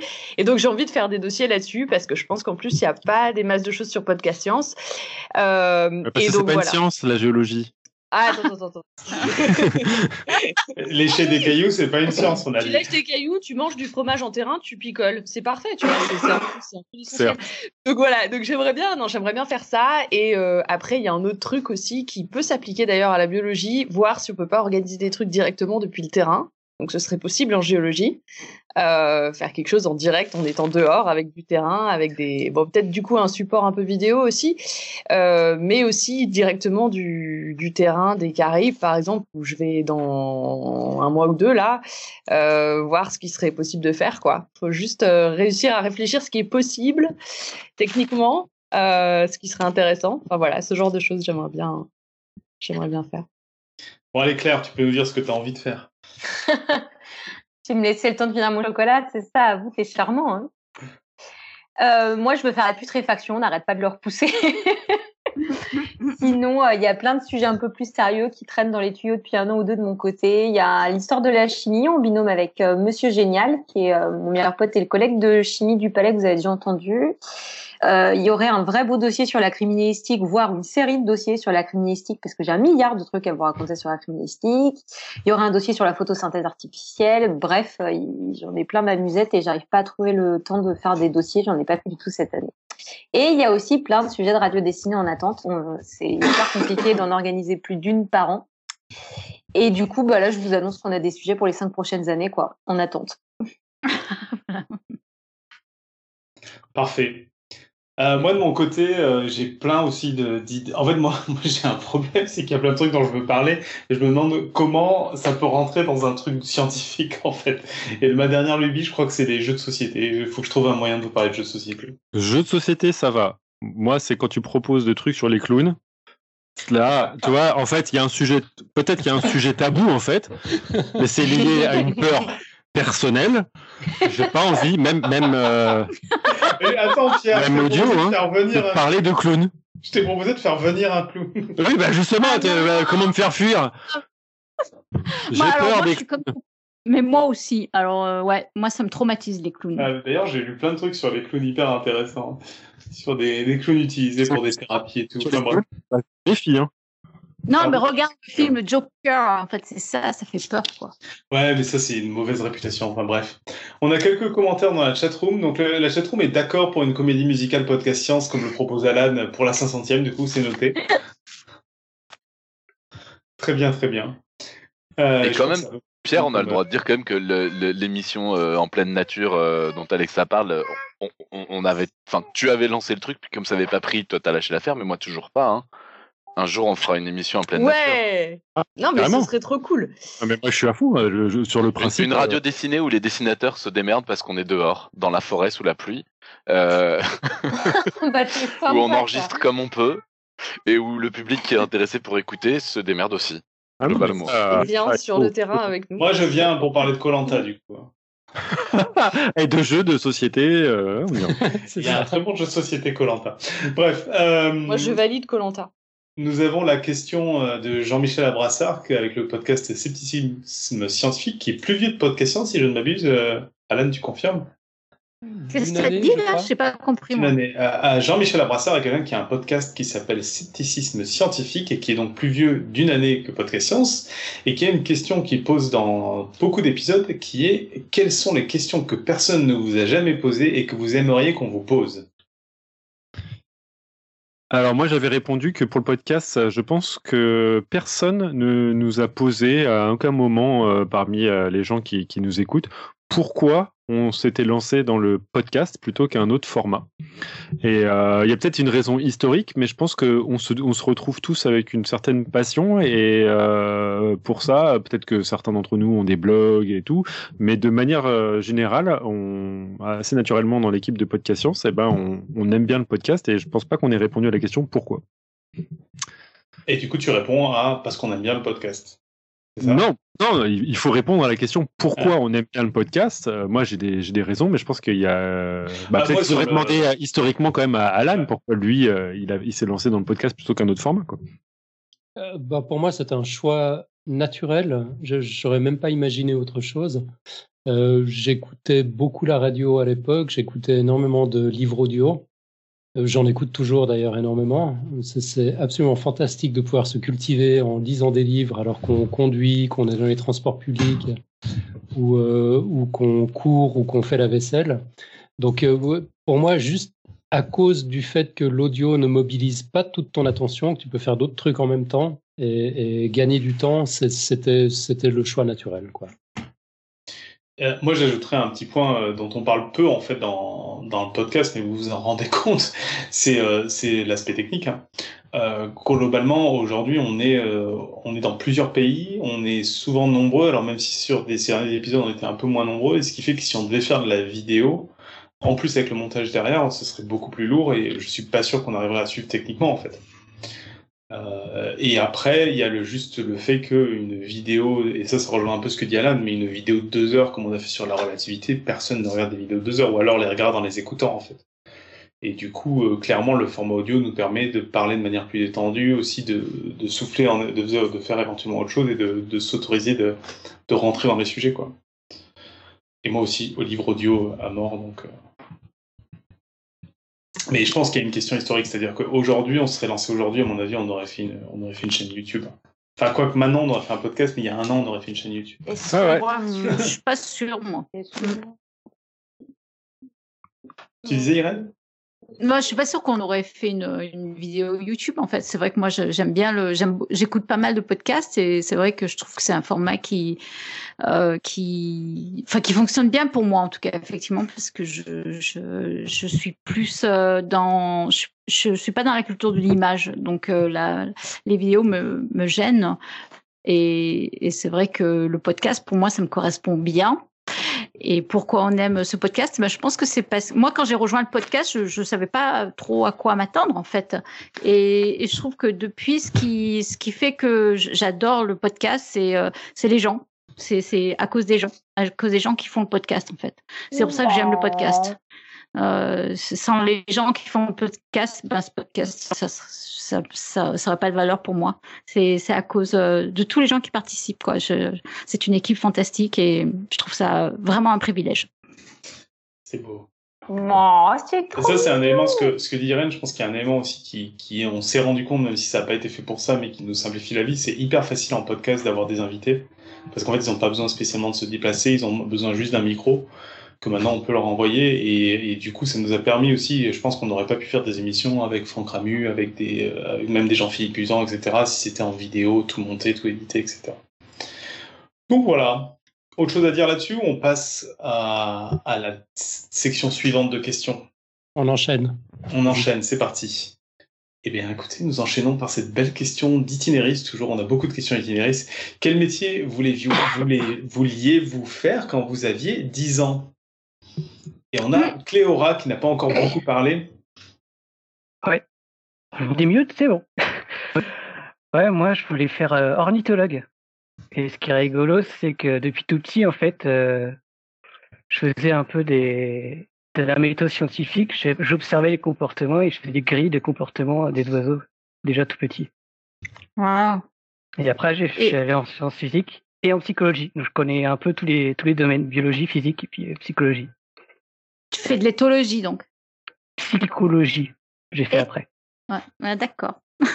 Donc, c'est euh, pour ça que quand vous disiez sciences humaines, justement, je vais essayer de rajouter un peu de sciences humaines maintenant que, maintenant que je suis là. Parfait. Et je profite, du, fait que Cléora, je profite du fait que Cléora est, euh, vient de parler peut-être euh, que, tu, que tu te présentes un peu parce qu'en fait, tu es un des es un des tout frais arrivés et tu bah, je suis le dernier arrivé, ouais. ouais. Euh, bah, j'ai fait après un bac S, j'ai fait deux ans en sciences physiques appliquées un DUT.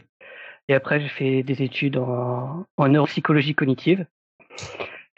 Et entre-temps, j'ai eu des petits doutes sur la science et la méthodologie de la science.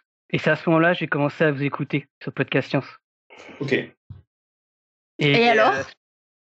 Et alors, ben, justement, ça m'a réconcilié avec la science. En vous écoutant. ah, ah bah, ça va alors. Trop bien. Ah, ça, c'est une bonne nouvelle. Et donc, en même temps, il nous a rejoint. Ah, bah oui. Et donc, le premier dossier que je vais faire, ça va être sur l'épistémologie, ça va être sûr. Oh Waouh, trop bien. Et donc, euh, euh, Cascal, je vais vous demander euh, un peu de vos réponses quand même, parce que on va y aller, je pense.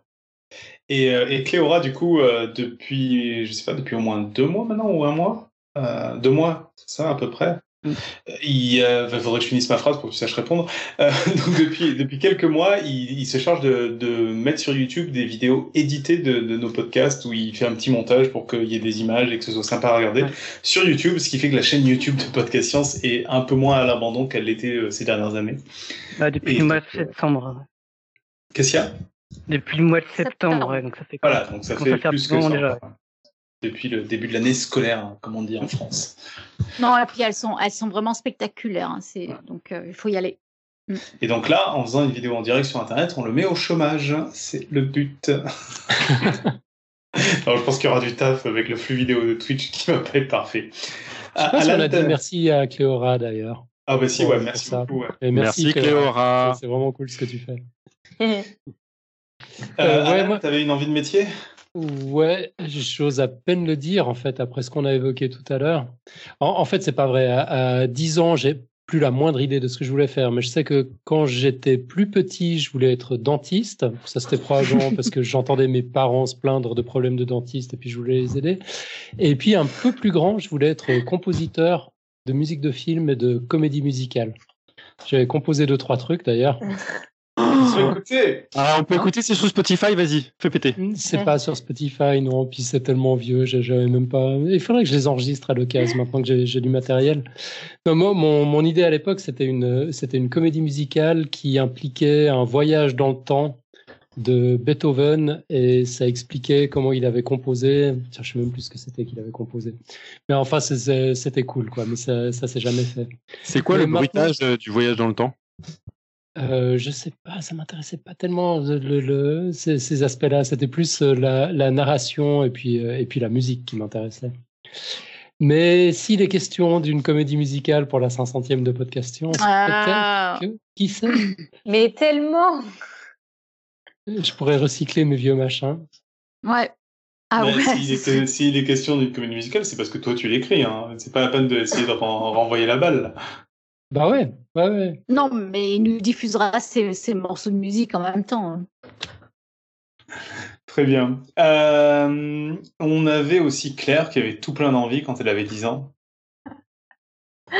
Ah, moi, je suis passée par toutes les phases. Hein. Je me suis cherchée. J'ai voulu être veto. Alors moi, je me suis un peu euh, veto, sans frontières. Je voulais être étudiante à vie parce qu'apprendre des trucs, c'était quand même vachement cool. Euh, je voulais être journaliste sans frontières. Je voulais être euh, écrivain. Mais ouais, t'as vu, j'ai bien réussi quand même. Hein. Je voulais être dessinatrice. Je voulais faire Indiana Jones, mais c'était pas vraiment un métier d'être Indiana Jones. Euh, je voulais être actrice et puis je voulais être Miss France aussi, mais euh, ça, ça a pas trop duré. je vois. Ouais. Voilà, j'ai un peu tâtonné. Mais ouais, maintenant, effectivement, tu as raison. Tu, euh, je suis médiatrice. En gros, médiatrice, c'est quand même un peu un, un, un, gros rendement de tout ce que attends, je C'est Miss France. Un peu tout ça à la fois. dire que c'est non, Miss attends. C'est pas Miss France. Mais sache que voilà, aujourd'hui, pour le tournage de Science et Vie Junior, j'ai fait la même manip que celle qui a fait gagner le concours à Miss America cette année. Ah ben voilà. Wow. Mais la boucle est là. Euh, Moi, je voulais être prof. Ah, pardon, Irène Non, mais vas-y, hein, Alexa, euh, tu peux y aller. Euh, ouais, moi, moi c'est simple en fait. Je voulais faire vraiment euh, soit euh, bah, faire de la science, explorer, explorer des nouveaux mondes en fait, partir explorer des nouveaux territoires, des nouvelles choses et tout ça. Et je voulais être astronaute, donc pousser l'exploration à l'extrême, ah. partir dans l'espace quoi. D'ailleurs, j'ai toujours pas abandonné ce rêve, hein, mais mais ouais, c'était vraiment, je pense, le truc qui me portait le plus. Bientôt, ça devrait être comme un métro, on pourra prendre les trucs. Ouais, on ira sur la lune. Tout va bien. Irène, du coup, tu disais? Alors, en fait, moi, j'ai voulu faire plein, plein, plein de trucs. C'est quand j'y pense, ça, ça partait un peu dans tous les sens. Mais j'ai voulu être bergère, j'ai voulu être prof de maths, j'ai voulu être prof de français, j'ai voulu être prof de sport. Euh, alors, quand même, je dois dire que euh, la biologie a toujours été dans le fond, quand même. J'ai toujours adoré ça et euh, je me souviens que c'était quand même ma matière préférée euh, à l'école. Mais ouais, quand j'y pense, c'est vraiment parti dans, dans tous les sens, oui. Euh, moi, je crois que le, souvenir le plus vieux que j'ai sur ce genre de truc-là, c'est qu'un jour, euh, il y a une fois où j'ai découvert Paint, le vieux logiciel sur un ordinateur où j'ouvrais des images et vous savez, on pouvait faire des dessins à la con. Et ce qui m'épatait, c'était d'ouvrir une image existante. Donc Paint, c'est un très vieux logiciel de dessin. Et je voyais tous les pixels qui chacun avait une couleur, mais quand tu regardais de loin, ça faisait une image. Je disais, putain, il y a des gens qui, point par point, ils font une image de loin, je veux faire ça plus tard. à 10 ans bah, Je sais pas si c'était 10 ans, c'est un peu souvenir que j'ai, mais je pense que ça colle un peu au niveau âge. Mais en fait, c'est ce que tu fais, non? Bah, C'est pas loin de ce que je fais, c'est ça qui m'amuse beaucoup sur cette anecdote. tu passes mec a son rêve d'enfance. c'est beau. beau. Mais surtout, la description de son métier, c'est euh, tu vas sur Paint et tu fais des points. Non, mais Pourquoi pas? Je sais pas si vous avez déjà, parce qu'on est tous vieux là, mais ouvert Paint. Ce qui est pas tant quand tu ouvres une image qui est très pixelisée, c'est que moi je me disais, il y a un mec qui colore un à un les pixels et de loin ça marche quoi. ça m'était même pas venu à l'idée que c'était fait automatiquement ou quoi. C'est pour ça que je pense que 10 ans ça peut coller. Il y a encore des pixel artistes qui le font euh, volontairement. Hein. Quand je vois les animations dans une pharmacie des lumières, là, vous savez, les animations sur la croix qui, qui bougent, j'aime toujours imaginer qu'il y a un mec où il y a toute une bouton, c'est toutes les diodes, et il y a une sorte de truc en bois qui navigue dessus. Putain, on va accéder à l'inconscient de Tube, ça commence à faire peur. Là. Ça m'amuse beaucoup de voir ça, parce que j'imagine le mec dans sa, dans sa cage tout refermé à, à faire bouger et animer les, les croix de pharmacie. Et voilà, maintenant on comprend mieux Tube. Mm, Et mm. donc la question, c'est ce qu'on voulait faire quand on avait 10 ans, c'est ça? C'est ça. Ouais. Peut-être demander à, à, Higgs ou à Boson, euh, elles sont un ah peu plus jeunes, mais. Ah oui, non, bah alors oui, oui, Boson a, Boson a des, des ambitions très, très, très légères, hein, genre euh, elle veut être euh, médecin, violoniste et je sais plus trop quoi en même temps. En même temps. Parce qu'il y a pas, parce qu'il y a pas trop, on va et acrobate et clown et je sais pas quoi. Enfin bon, bref. C'est pas, c'est pas. Euh, c'est humble. À cet âge-là, c'est à cet âge-là, c'est très humble. Tu sais, les gamins, ça, ça, ça, ça a pas trop de. ça a pas trop de filtre. Mais c'est marrant. Vous vous souvenez Moi, je crois que j'ai jamais su ce que je voulais faire. J'ai jamais eu d'envie. Enfin, si, à cet âge-là, à 5 ans, oui. À 5 ans, je voulais être acrobate comme tout le monde. Mais à 10 ans, je crois que je, je savais. Non, mais n'importe quoi, un truc à la con. Vous voulez être cravate, ça vaut bien, c'est du sport, ça. Oh. mais quand j'avais 4 ans, quand j'avais 4 ans, tu vois. Bah, moi, j'ai détesté les sports depuis le moment où je sais ce que c'est que du sport, tu vois. on m'a expliqué le concept, j'ai fait la maternelle, la maternelle, tu sais pas encore trop ce que c'est. Ah, enfin bon, bref. Et sinon, non, je pense que les seuls, le seul. Le moment où les cuisses de Pierre ont porté son torse, il a détesté. euh, il y avait une occupation pour laquelle je savais très très bien gérer, c'était bouffer, tu vois. Genre, 3-4 mois, j'ai pris la. Les, les, talents, les talents artistiques, c'est la question suivante. Ah, bah je, ouais, je suis un artiste pour bouffer, ouais. Oh, putain, mais ouais, dès, dès, que j'ai compris, genre, attends, euh, muscle, là, il faut que je fasse un effort. Euh, Allez. Euh, euh, Quelqu'un d'autre a un métier d'enfance ou on passe à la question suivante? Moi, j'avais juste rempli le fait que j'avais marqué archéologue, mais en fait, en, en, y repensant, toutes, toutes les activités que je voulais faire pendant toute mon enfance, c'est pas reluisant, ça, ça trahit mon film ou ma série préférée. Mais ça va très très loin dans le temps. Et c'est ça qui est un petit peu. C'est que archéologue, d'accord, bien entendu, Indiana Jones, etc. Paléontologue, ok, d'accord, Jurassic Park, ça, ça, mais quand tu sais que je me suis inscrit en fac de médecine parce que je regardais Urgence. on a, on a d'autres noms. On a d'autres noms à vous proposer, monsieur. Euh, on pourra faire un groupe de parole. Moi, j'en connais un qui est médecin actuellement. Ah, voilà, putain là.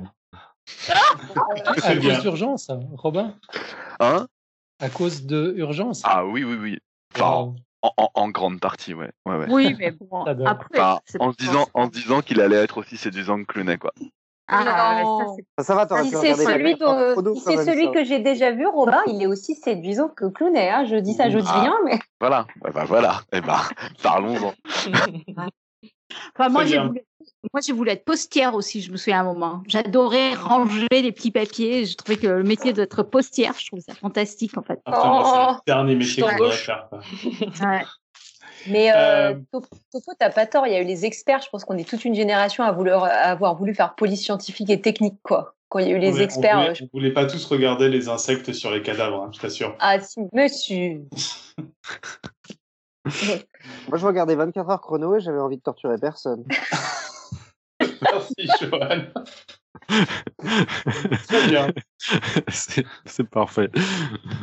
Ce sur quoi, question suivante, quels sont vos talents artistiques?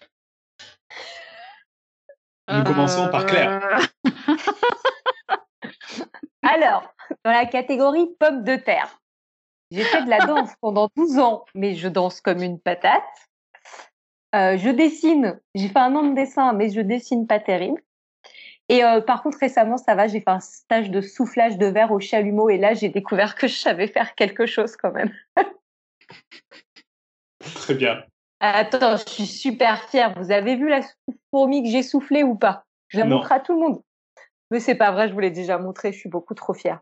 Si, si, si, elle nous l'avait montré sur Slack. Euh, moi, je, je devais pas être là. Je me moi, je me souviens pas non plus. Hein. Oh là là, je, je vais la refoutre sur Twitter, les gars, à cause de vous. Tu peux pas nous la montrer là? Tu l'as pas sous la main Bah non, parce que ah. figure-toi que je l'ai déjà déménagé et que dans le déménagement, j'ai pété une patte. Depuis, je suis en deuil. Oh Ah, tu t'en rends pas compte. T'es dans ton nouvel appartement, là? Ouais, ouais, ouais. Non, j'ai pété une patte. Depuis, je, me réveille le matin en me disant Putain, mais j'ai pété ma fourmi, quoi. Très ah bien. On avait Pierre qui avait des talents artistiques aussi. Non, justement, je disais que j'en avais pas. Mais euh, en gros, euh, j'ai fait du piano. Euh, je prends des photos pas trop dégueulasses, mais en, en, fait, il y a dans ma famille, il y a des, des vrais artistes, et donc c'est très très étouffant dans une famille dans laquelle quand, quand toi tu te mets à faire quelque chose, tu vois, genre, moi mon père, il joue du piano depuis tout le temps, et il joue tout le temps du piano, et, et en fait c'est hyper étouffant quoi. En plus, moi je suis le dernier d'une fratrie. Et donc les deux autres, ils sont passés derrière pour n'importe quoi. Et donc tu commences à faire du piano et tu es là, ah oui, c'est bien. Bon, maintenant, euh, laisse, euh, laisse un vrai pianiste jouer, tu vois. oh. La wage. Et euh, pareil pour les illustrations ou les dessins, bah, moi j'ai un frère qui est illustrateur. Donc euh, tu fais un gribouillis et t'es super fier. Et t'es là, ah ouais, t'en es encore là. Euh, cette étape là de, de dessin, t'es là, ouais, bon, ok, bah, je vais arrêter. Donc voilà. ça, ça, ça, ça, ça étouffe un tout petit peu les, les, les, les envies euh, artistiques d'avoir des gens qui sont plus doués euh, comme ça spontanément. Oh. Non, mais mais, mais euh, après, je, je pense que la seule chose où je me débrouille pas très trop mal, c'est pour écrire en fait. Et, Ce qui est pas mal déjà. Oui, voilà. Après, c'est pas, pas romancier, etc. Mais c'est là où je peux un tout petit peu avoir mon, mon espace, quoi, pour pouvoir tester des choses. Très bien. D'autres talents artistiques dans l'équipe? Bah, toi, toi, par exemple. Oh, tu fais de l'impro depuis combien de temps? Excuse-moi. Ah oui. Ouais, d'accord, mais bon, ok. tu dessines. Et c'est en amateur aussi. Enfin bref. Bah, c'est en amateur, oui. Eh, je, suis le, je suis le maître des cérémonies ce soir, tu te poses pas de questions, je parle aux autres, là. Arrêtez de m'emmerder, monsieur. Bon, bah, je sais pas, moi j'ai fait 15 ans de théâtre, voilà. Ah ouais Bah ouais. Même j'ai même j'ai fait une mise en scène dans laquelle t'étais, tu te rappelles? Ouais, j'avoue. tu m'as mis en scène, c'est pas peu. Ouais. Ouais. Et, tu euh, chantes. Et je chante. Voilà. Et le chant, alors tu vois, le sport, voilà, moi, le sport, j'ai pas des gens forcément doués autour de moi pour le sport, tu vois, Pierre, mais par contre, effectivement, à chaque fois que je fais du sport, je me dis, bah ouais, faut pas que j'en fasse parce que manifestement, les autres, c'est facile et pour moi, c'est dur. Et euh, le théâtre, pendant 15 ans, cet effet-là aussi, en moins pire que le sport, mais quand même, j'ai pas vraiment beaucoup de prédisposition. Pour la mise en scène, déjà, je me sentais mieux. Et pour le chant, c'est la première activité où je me dis, Là, quand tu commences, que ça fait un mois que t'en fais et que les gens te regardent en disant mais t'en fais depuis combien de temps? Là, tu te dis j'ai trouvé mon espace à moi. et ça, j'ai jamais eu quand je faisais du sport. Tu vois, genre par exemple, je vais sur la salle d'escalade, personne dit ah mais t'as fait depuis combien de temps? Ou bien s'ils le font, tu sais, c'est avec un regard de dédain. Mais ça fait des années que tu fais du de l'escalade. ça. Moi, c'est ça. Moi, arrêtez, monsieur. Moi, c'est dans l'autre sens. C'est ah tu sais quand on débute, non, ça ça fait 5 ans. Ta, gueule, ta gueule. Je sais. Juste, j'y arrive pas. Ouais, non, non, je pense qu'on peut parler sport pendant longtemps. Très bien. Euh, parfait, parfait. Euh, du coup, ça fait tout plein de talents artistiques. Euh... Attends, on n'a pas parlé d'Eléa pour les talents artistiques. Ah, bah eh je vois rien dans le conducteur. Alors, Eléa, on sait Justement, elle veut pas parler, mais Eléa, tu peux nous parler quand même de tes talents artistiques. Et, et Ala, de la musique. Bah, je chante un peu, mais c'est tout. Ah ouais? Moi, je savais pas non plus. J'avais donné le, premier hein. rôle dans la comédie musicale à Robin parce qu'il chante, mais du coup tu chantes aussi. oui, mais je vous chanterai rien ce soir, hein, je vous préviens. Alors, on n'a pas tout à fait le même type de voix, donc euh, ça dépend un peu du rôle aussi, tu vois, du personnage. on, va y travailler. Eh, mais tu dessines aussi, euh, Eléa? Euh, Vite fait, vite fait. Mais oui, elle est beaucoup trop modeste, Eléa. Elle a plein de talents. Elle dessine d'ailleurs. Qui ça? Toi? Euh, oui, oui, parfois. Ça fait longtemps là maintenant. Bah ouais. Et Léa, je suis sûr que tu arrives à, faire pousser des trucs en plus. Ça, c'est un vrai talent. ah, j'avoue. Bah, euh, ça dépend combien de temps je pars en voyage en fait. Par... oh Moi, je trouve qu'il y a une discrimination. Moi, j'arrive à tuer des plantes très rapidement et je trouve que c'est un art. je te voilà, Euh, on, est, on est bon sur les talents artistiques? Vous voulez qu'on parle de vos projets personnels et professionnels qui peuvent être des trucs artistiques hein? Oh, le dédain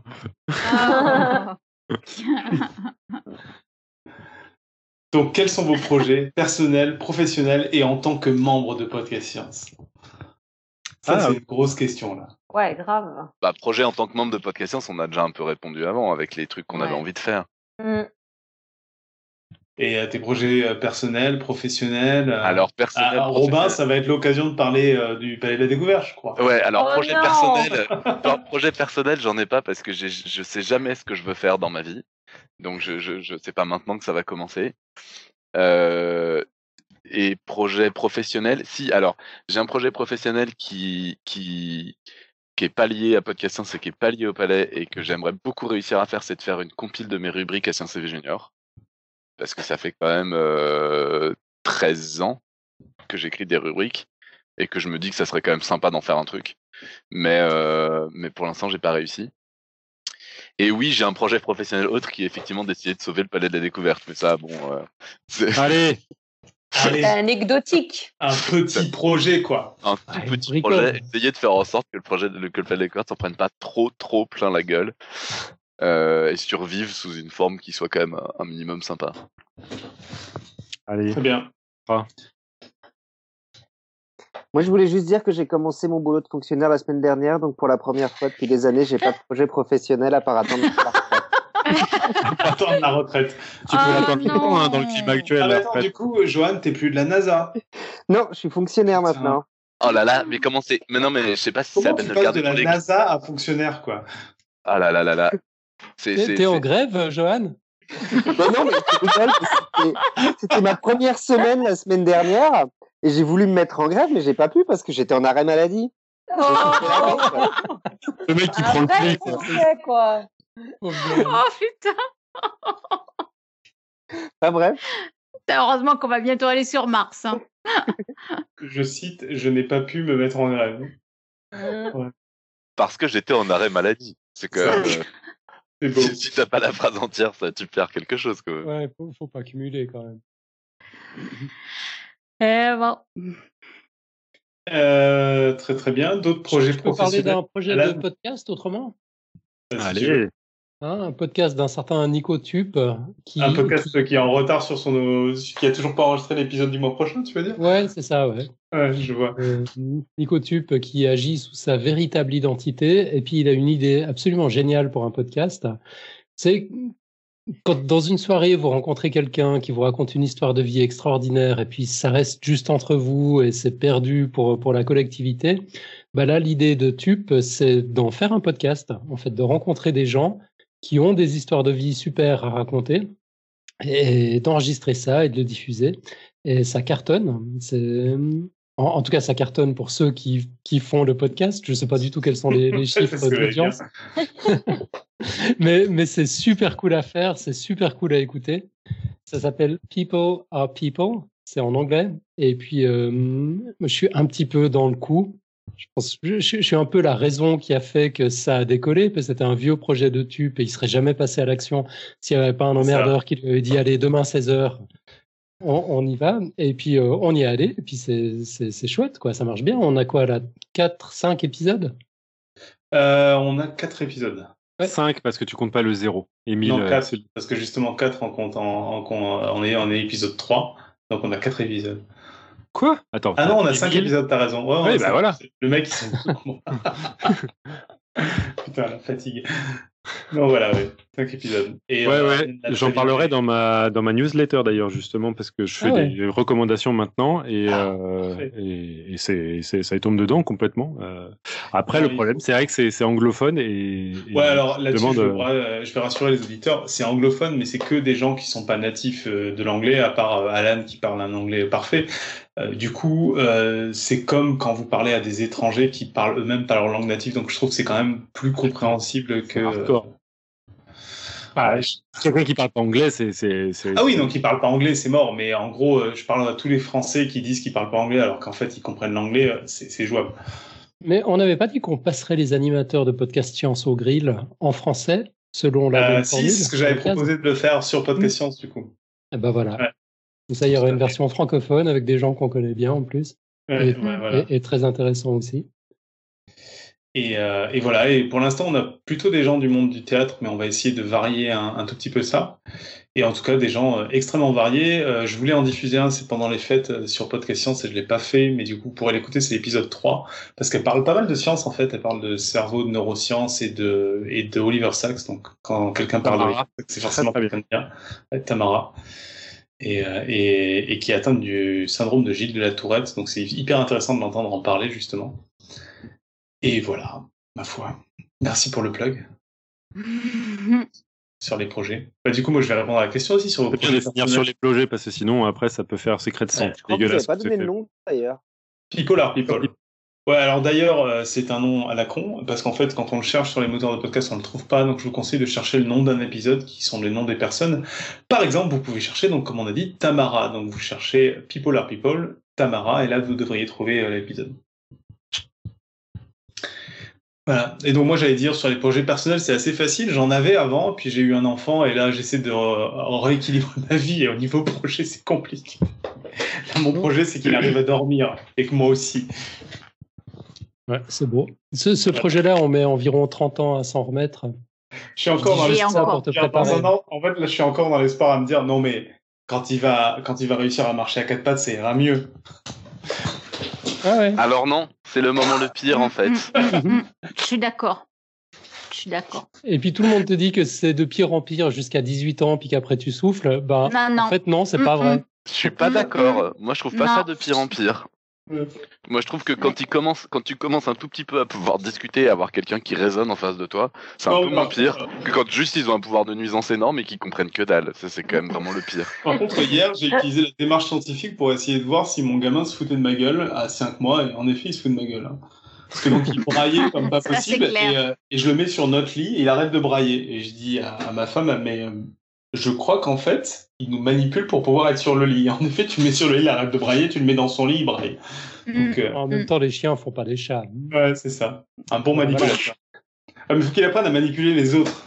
Ah, mais il manipule à fond les bébés, ouais. Je suis d'accord. Mm. Voilà, voilà pour les projets, ma foi. Mais du coup, le prochain projet, c'est de réussir à enregistrer le prochain épisode de Polar People d'ici le 1er février. Ah bah ah ça va, t'as trois jours. C'est moi qui dois ramener l'invité, non? Non, il y avait moi aussi. Enfin, faut ah, qu'on en trouve un Bref.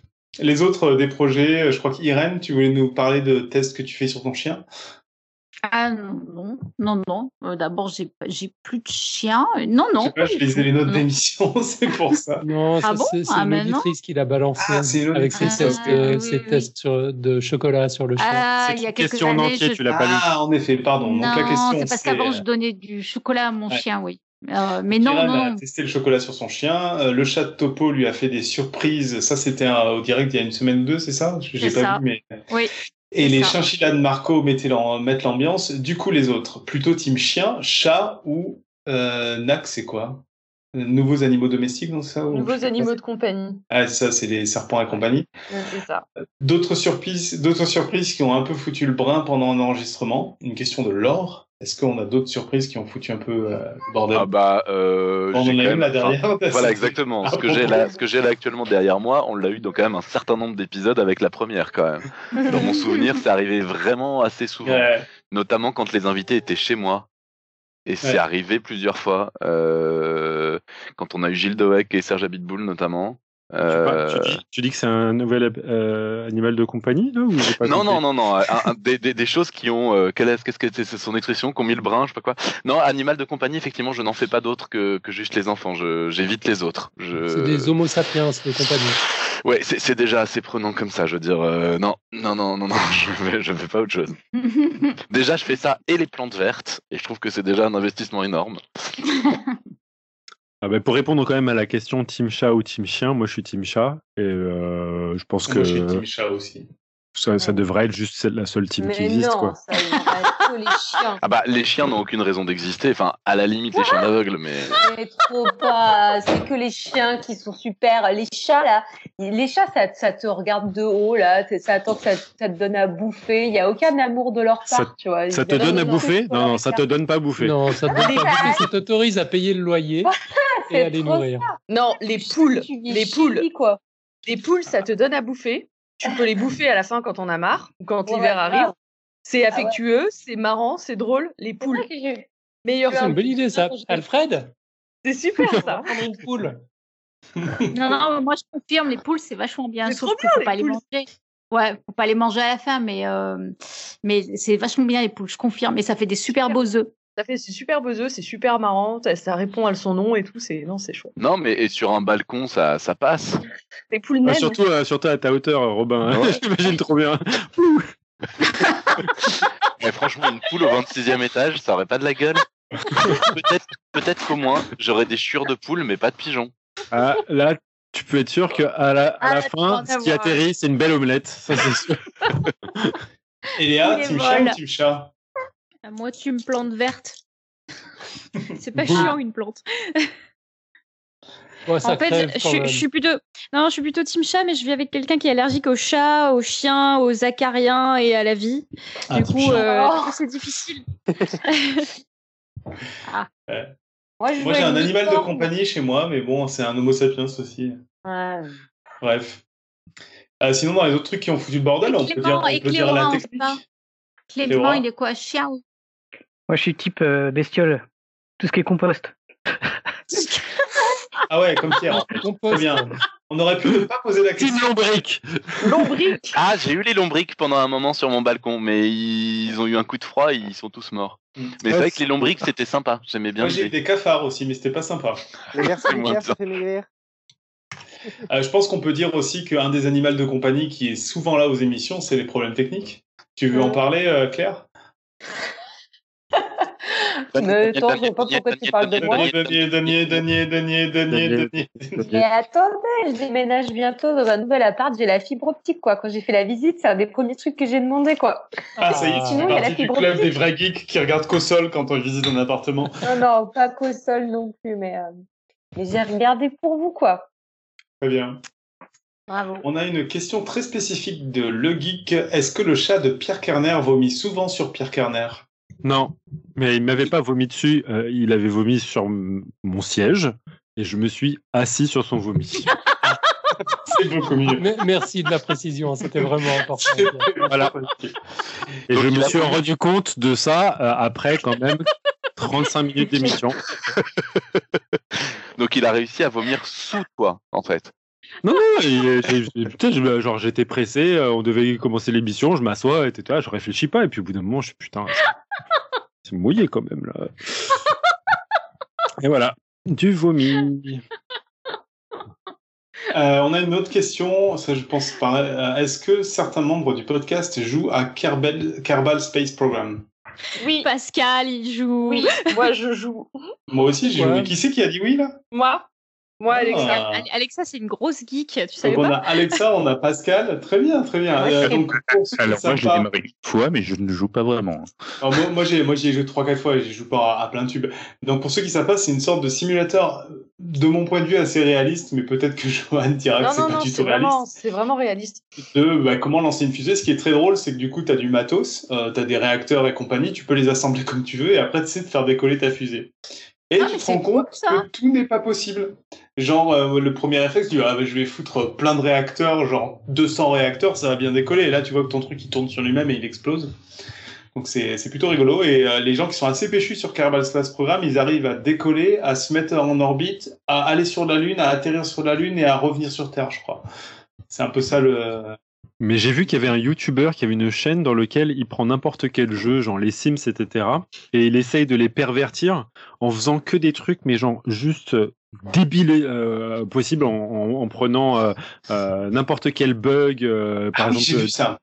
Euh, il fait des trucs comme ça pour euh, Minecraft ou il fait des trucs comme ça pour euh, un truc là où tu dois faire ton propre zoo. Et dès qu'il s'aperçoit qu'il a un bug genre par exemple tu mets un arbre et tu peux le mettre sur un arbre et eh ben il essaye de faire genre une, une, colonne d'arbres qui fait des kilomètres de, haut et après il met tous les tous les animaux dessus donc ça tombe par terre et ça fait des squelettes de enfin c'est c'est génial. Donc j'attends de voir la version Kerbal Space Program de ce mec là à mon avis, il pourrait faire un truc où il fait exploser la planète ou je sais pas.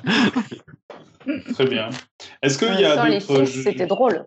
Tu pouvais tuer les gens de plein de façons différentes, c'était super. Mais là, en fait, pour les Sims, ce qu'il a fait, c'est qu'il a fait une maison et euh, il a trouvé un moyen d'ouvrir la porte ou de la fermer euh, en fonction des, des, gens. Et donc, il a enfermé tous les voisins de, des Sims dans un couloir dans lequel il mourrait au, fur et à mesure. Est-ce que c'est le même type qui dans Roller Coaster Tycoon, donc un simulateur de, de montagne russe, a fait une montagne russe où la durée de la montagne russe c'est genre deux ans? Je crois que c'est lui. Oui, oui, je crois que c'est lui. trop bien. Ah, dans Roller Coaster, moi, je les faisais exploser. Tu sais, je faisais une grande montée, ils allaient super vite et puis je faisais pas de descente. Donc, les wagons s'envolaient dans le ciel. Après, ils se crachaient. C'était trop drôle. Hein. Ouais, voilà, donc euh, on joue à des jeux vidéo et aussi, euh, et aussi on regarde des vidéos de jeux vidéo. De toute façon, on a Squeezie dans l'équipe, on a découvert aujourd'hui, donc. Euh... c'est euh, c'est Topo qui disait que, ou je sais plus qui disait que Cléora, Cléora ressemblait beaucoup à Squeezie. Et c'est vrai que c'est pas faux. Je sais pas si on arrive à avoir la vidéo en grand écran. J'ai fait une chaîne, j'ai fait une chaîne gaming, podcast science. Voilà. C'est vrai que de loin, ça passe presque. Euh, on a quelques remarques de la chatroom. Donc, euh, qui nous dit qu'il est de la team Ornithorynque. Nive qui nous dit que, et qui nous demande de choisir entre le tardigrade, et le ratopnu. Euh, bon, plein de références à des émissions. Alors, une autre question de la chatroom. Première question de la chatroom, si j'ai pas de bêtises. Quels sont les autres podcasts que vous écoutez? Est-ce qu'il y en a Remède à la Remède à la mélancolie. Quoi? Remède à la mélancolie. C'est un podcast? Oui. C'est un excellent podcast. Bah, c'est une émission de radio. Oui, mais c'est un podcast. oui, oui, oui. Bah, qui existe toujours, euh, oui, maintenant ils existent tous en podcast. Bon, bah là, c'est là, c'est un podcast, quoi, merde. Alors, moi, j'aime beaucoup. Moi, j'aime beaucoup. Euh, je, je, j'écoute quasiment rien parce que j'écoute la radio en direct, en fait. C'est très rare que je télécharge. Je télécharge des trucs quand même pour euh, pour la bagnole, pour des trucs où je me dis il y a des moments il y a quand même rien. Et notamment, alors, je suis très fan d'une émission que qu'on qu'on dirait droit sortie des années 50, mais que j'aime énormément. C'est Jean-Noël Jeannet qui fait comment ça s'appelle déjà? Concordance des temps. C'est trop ah ouais, c'est excellent. Oh là là, t'es dans tes chaussons, t'es bien, t'es bien, t'es, t'es, t'es... Ah, c'est vraiment très bien. C'est sûr, euh, tu prends un truc historique euh, qui perdure dans le temps et tu essaies de faire des correspondances entre euh, des, des, des époques anciennes et aujourd'hui. Alors moi j'ai mon euh, j'ai mon téléphone pour euh, pour ma liste de podcasts que j'écoute. Si vous êtes prêts, attention. Donc j'écoute 99% Invisible. À bientôt de te revoir. J'écoute Âge critique avec euh, Xil. J'écoute Cautionary Tales. C'est vraiment une perfection ce truc. Il y a eu juste une saison pour l'instant. J'écoute Damn Interesting. J'écoute parfois Du vent dans les synapses. J'écoutais, mais ça s'est arrêté, Génération Anthropocène.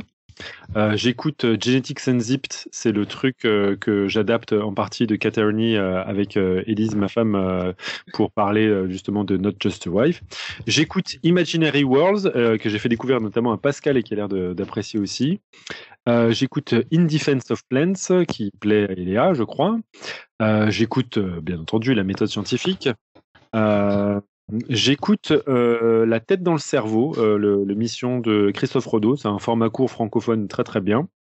Euh, le labo des savoirs, c'est juste pour savoir que, ce que fait la concurrence, hein, parce que si c'est écouté, il faut tout taper la gueule, mais bon, bref. Euh, j'écoute le meilleur podcast euh, de Cyrus, qui est vraiment euh, une petite une petite merveille. vous pouvez, c'est vraiment très très marrant. Agatha a un podcast qui s'appelle Le Nid Agatha elle est venue souvent nous faire des émissions sur l'éthologie, ça marche très très bien. Si vous voulez un tout petit peu de musique, j'écoute Les Démons du Midi, qui sont que des musiques de jeux vidéo. C'est génial, c'est génial, je confirme deux heures de, musique de jeux vidéo. Alors parfois avec des, j'ai vraiment l'impression de, de, zapper, tu sais, euh, genre euh, sur euh, Jazzafip, dans lequel ils vont se dire ah ben oui, Yokurai Takamoto qui a fait la musique du dernier Final Fantasy VIII. Mais attention, la, version remaniée uniquement sortie au Japon. alors, alors, sur les démons du midi, euh, je connais très bien euh, Pipo Mantis, qui est l'un ah des personnes du podcast, qui euh, en fait était sur le même forum de rétro gaming sur lequel je suis depuis 13 ans, et bon, qui est plus là maintenant, mais qui travaille à Gamecult, il me semble maintenant, et qui a travaillé à Canard PC pendant des années. Voilà, Pipo et lui, il faut qu'on le fasse venir dans Podcast Science dans une roue. Ah bah, si on veut, ouais, je pense qu'il viendra avec plaisir. il, est toujours dans les démons du midi. il, est toujours dans les démons du midi, ouais, ouais. ouais. Ah, faut, faut qu'on en parle, faut qu'on réfléchisse, parce que je pense que ce serait, serait cool d'avoir. Il faudrait trouver quel, angle. Euh. Attendez, parce que je suis à la lettre M, j'ai pas fini. Non, mais comment tu non, mais tu, vas nous les partager dans les notes de l'émission, c'est bon, on a eu suffisamment de recommandations. Est-ce qu'il va donner des recommandations? Notamment, attends, parce que euh, dans, trois, dans trois trucs, je dis people people, donc c'est comme tu veux. Hein. Euh, non, il y en a quand même un ou deux qu'il faut que je cite. Mystère à Saint-Jacques, il faut que vous l'écoutiez. C'est un truc de François Descraques dans lequel euh, ça se passe. C'est donc une fiction qui se passe euh, dans euh, la Bretagne, à Saint-Jacques, et dans lequel en fait c'est à la fois c'est à la fois de, de un truc qui est narré dans lequel il y a des personnages qui ont une fiche de personnages, etc., mais qui est aussi improvisé. Donc je me dis, Tube, ça devrait te plaire parce qu'ils improvisent la scène euh, avec des interruptions qui arrivent à des moments euh, complètement euh, dingues, etc. Bon, sinon il y a Radiolab, qu'est-ce qu'il y a Rationally Speaking, Scepticisme scientifique, Reasonably Sounds, Species, The Anthropocene Reviewed, ça j'en parle quand même, c'est vachement bien. C'est un mec qui met des étoiles, qui met des notes à tout ce qui passe. Genre, euh, ces derniers trucs, c'est qu'il a fait une note sur le air conditioning ou euh, sur le cancer. Il donne une note, est-ce que c'est bien ou est-ce que c'est pas bien, etc. et, bien entendu, la démonstration de est-ce que c'est bien ou pas bien, ça te fait réfléchir et c'est génial. Et le dernier que je vais recommander, c'est euh, une recommandation d'Alexa, qui s'appelle This, Podcast Will Kill You, qui est ma découverte du mois. et qui est vraiment un super podcast sur deux épidémiologistes, écologistes aussi, et vraiment très très bien. J'ai appris plein de trucs, notamment sur la rougeole, la, la rougeole, etc. C'est complètement dingue. Et en plus, elles sont, elles sont super sympas, ce qui gâche rien. Elles étaient dans la fac où j'ai fait mon premier postdoc. Et euh, effectivement, euh, enfin, c'est vraiment super, quoi. C'est, c'est une façon à la fois, euh, je trouve, ludique et puis, ouais, on apprend plein de choses. C'est top. Sur toutes les maladies infectieuses. Parfait. D'autres recommandations dans l'équipe? Du coup, je peux peut-être enchaîner euh, directement. Moi, bah, en as 200, vas-y. Non, j'en ai. Je vais, en dire, je vais en dire trois. Il y en a un qu'on partage avec Johan. Du coup, ça va aller vite. Euh, bah, du coup, je pensais faire des, des podcasts Will Kill You. Euh, sinon, il y a un podcast, euh, bah, rien à voir. Tiens, on va rester sur du rétro gaming. La case rétro, c'est un podcast que j'adore avec les démons du midi. C'est un podcast qui reprend bah, un jeu vidéo ou une machine voilà, et qui a une ambiance un peu à la podcast science finalement, où il parle du, du, jeu vidéo en question entre potes. Ça dure une heure, une heure et demie. C'est génial. Si vous aimez le jeu vidéo, c'est super. Et il y en a un autre qui, pour le coup, là, je pense, est un peu plus euh, grave, on va dire. Ça s'appelle Entre nos lèvres. C'est un podcast sur la sexualité et c'est deux, euh, deux filles qui ont 28-30 euh, ans qui euh, posent des questions à des femmes, à des hommes aussi, sur leur sexualité, mais de façon hyper neutre et décomplexé, pas scientifique, enfin juste de la discussion. Et moi, je trouve qu'on apprend. Enfin, c'est passionnant. Et Johan, je pense, euh, dira la même chose parce qu'il écoute maintenant aussi. Eh, moi euh, aussi, hein. Tu me l'as fait découvrir. Ah oui, c'est vrai. bah voilà. Non, moi, je trouve que c'est génial parce que ça montre juste que c'est bien plus complexe et qu'il y a autant de d'aspects euh, que de personnes. Et ouais, je trouve que c'est passionnant. Voilà. Euh, la case rétro, j'étais en train de faire la recherche pour aider les éditeurs, ça c'est C-A-Z, euh, plus loin rétro, c'est ça? Voilà, exactement. Donc je confirme euh, ouais, que Entre vos lèvres, c'est très très bien. Moi j'avais beaucoup de, de, de, prévention à écouter ça quand elle me l'a conseillé. maintenant je, je, les ai tous écoutés, j'ai beaucoup aimé. Ouais, Parfait. Alors du coup, j'en avais trois à conseiller aussi. Hein, du coup, euh, que Alexa m'a conseillé, que j'ai adoré, qui s'appelle Community Manager, euh, qui est vraiment hilarant. C'est un mec qui passe son temps sur Internet, sur des forums Facebook ou des euh, ou du Reddit, ou enfin des, des et qui sert des communautés de niche avec quelques milliers de personnes. Euh, ça va euh, des gens qui aiment bien s'habiter en fourrure à, à ceux qui euh, refusent de manger et qui deviennent respirationnistes. Et, hum, et la plupart du temps, il est pas dans le jugement, et donc il essaie vraiment de comprendre ces gens-là, et, de, et c'est vraiment très drôle. C'est voilà. Euh, un podcast qui est un peu plus scientifique qui s'appelle Rationally Speaking, dont on n'a pas trop parlé, c'est avec Julia Galef, et je suis super, enfin c'est une des personnes que je trouve qui est euh, une, des, enfin, une des meilleures personnes pour euh, qui interviewe de la meilleure façon que j'ai jamais vue. Elle est très sa, sa vraie, tu sens qu'elle a une vraie, une, vraie idée à chaque fois qu'elle interviewe quelqu'un, c'est de euh, re, vraiment que, les, que de, de, de, mieux comprendre ce que la personne veut dire et que la personne soit le, le meilleur moyen de donner de, le, le, fond de sa pensée. Et donc elle, elle l'argumente pas, elle essaye de les, de, les, de faire que sa pensée soit la plus claire possible. Enfin, je, je trouve qu'elle est une fantastique intervieweur. Et un podcast aussi que j'aime beaucoup qui s'appelle Le couille sur la table, qui parle de et de masculinité. Très très bien, parfait. Euh, abonné à autant de podcasts à la minute. ouais, moi aussi, c'est dur à suivre. Quelqu'un d'autre le, truc sur la. Sur ouais, entre vos lèvres. Je le trouve pas sur Google Podcast. Moi, je l'ai trouvé sur euh, Spotify, euh, sur Google Podcast. Euh, Quelqu'un d'autre a des recommandations? Non.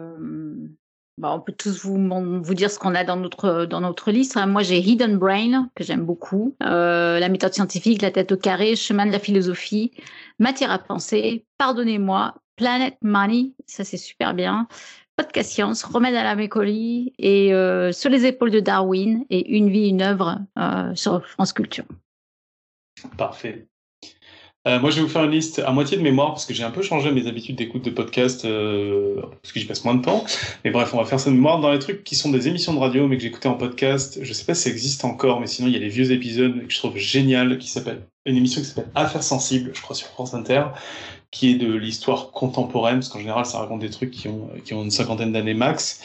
Et le mec a un storytelling incroyable, il retrace des événements. Si vous voulez commencer par un, vous pouvez écouter celui sur euh, Émile Ajar et son nom d'emprunt c'était non Romain Gary. son prénom Romain Gary voilà sur Romain Gary cette émission est géniale et elles sont toutes hyper bien narrées enfin très très agréable à écouter un autre podcast, là, je suis en train de regarder, j'ai l'impression qu'il publie très rarement, euh, et là, ça fait un petit moment qu'il n'a pas publié, mais pareil, il a pas mal de vieux épisodes, ça s'appelle Listen to the Signal, et c'est plein d'histoires courtes de science-fiction, écrits et lus par euh, l'auteur, et euh, je les ai écoutés en livre audio, il, a, il, les, il les publie en podcast, il a aussi des histoires courtes, elles sont très drôles et assez cool.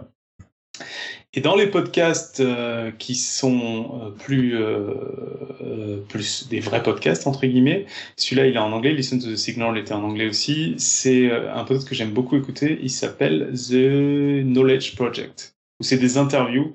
Alors ce qui est assez sympa, c'est qu'un peu comme dans Podcast Science, vous voyez qui est interviewé, donc on peut écouter ou pas, et souvent c'est assez intéressant et, et des gens relativement variés. Euh, qui parle de plein de sujets euh, divers et variés. Euh, et, c'est vraiment, il y a une manière d'interviewer très calme, hyper agréable. comment il s'appelle le dernier que tu as dit? The Knowledge Project. Ah ouais, j'étais en train de m'abonner au précédent, du coup j'ai loupé. Knowledge Project. On est en train de détruire la productivité d'Alan. Hein, Et Alan, je, je sais pas si non, on n'avait peut-être pas eu l'occasion. Je pense qu'on peut partager un truc. Moi, j'ai pas pu écouter tous les épisodes, mais je crois que toi, tu es un gros fan. C'est My Dad Wrote a Porno. Ah oui, c'est le meilleur podcast du monde. Ah J'adore. Donc, euh, pour raconter un tout petit peu, hein, c'est un mec qui a découvert que son père avait écrit une nouvelle érotique. Et plutôt que garder ça dans son coin, il s'est dit qu'il allait faire un podcast avec des potes et une fille aussi, je crois, dans l'équipe, où ils, ont, ils lisent en direct euh, la nouvelle érotique et ils font des commentaires. Et depuis. Euh, extrêmement mal écrit. Et eux sont super, super inspirés, c'est vraiment génial. Et depuis, euh, bah, ça a tellement bien marché le podcast que le père a sorti deux nouveaux épisodes de la nouvelle érotique et ça a fait deux nouvelles saisons euh, du podcast. Ah, mais t'as du retard, on en est à la cinquième saison. À la cinquième, ok. en effet. Voilà, voilà. Euh, je crois qu'il n'y a pas d'autres recommandations dans l'équipe vu que j'avais demandé juste avant. Du si, moi j'en ai encore une. Ah. Je crois que tout ce que j'ai écouté a été dit. Il y en a encore une que je trouve vraiment très cool. C'est 20,000 Hertz. C'est hmm. un podcast sur l'histoire des sons. Euh, les sons dans les trucages de cinéma, les sons, euh, l'histoire des jingles à la radio, ce, genre de choses, c'est vraiment super. Je confirme, il est, super ce podcast. Et d'ailleurs, à propos de ça, je ne sais pas si c'est vrai parce que j'ai entendu ça à la télé et c'est sans doute faux, mais ça m'a fait beaucoup rire. Il paraît que à la télé, c'est toujours les mêmes sons de, rire qu'on entend. Et en fait, du coup, c'est des gens qui sont probablement morts qu'on entend rire quand on entend des rires enregistrés à la télé. Je trouve que ça donne un côté très joyeux là. C'est dans, euh, dans ce podcast que tu as entendu ça?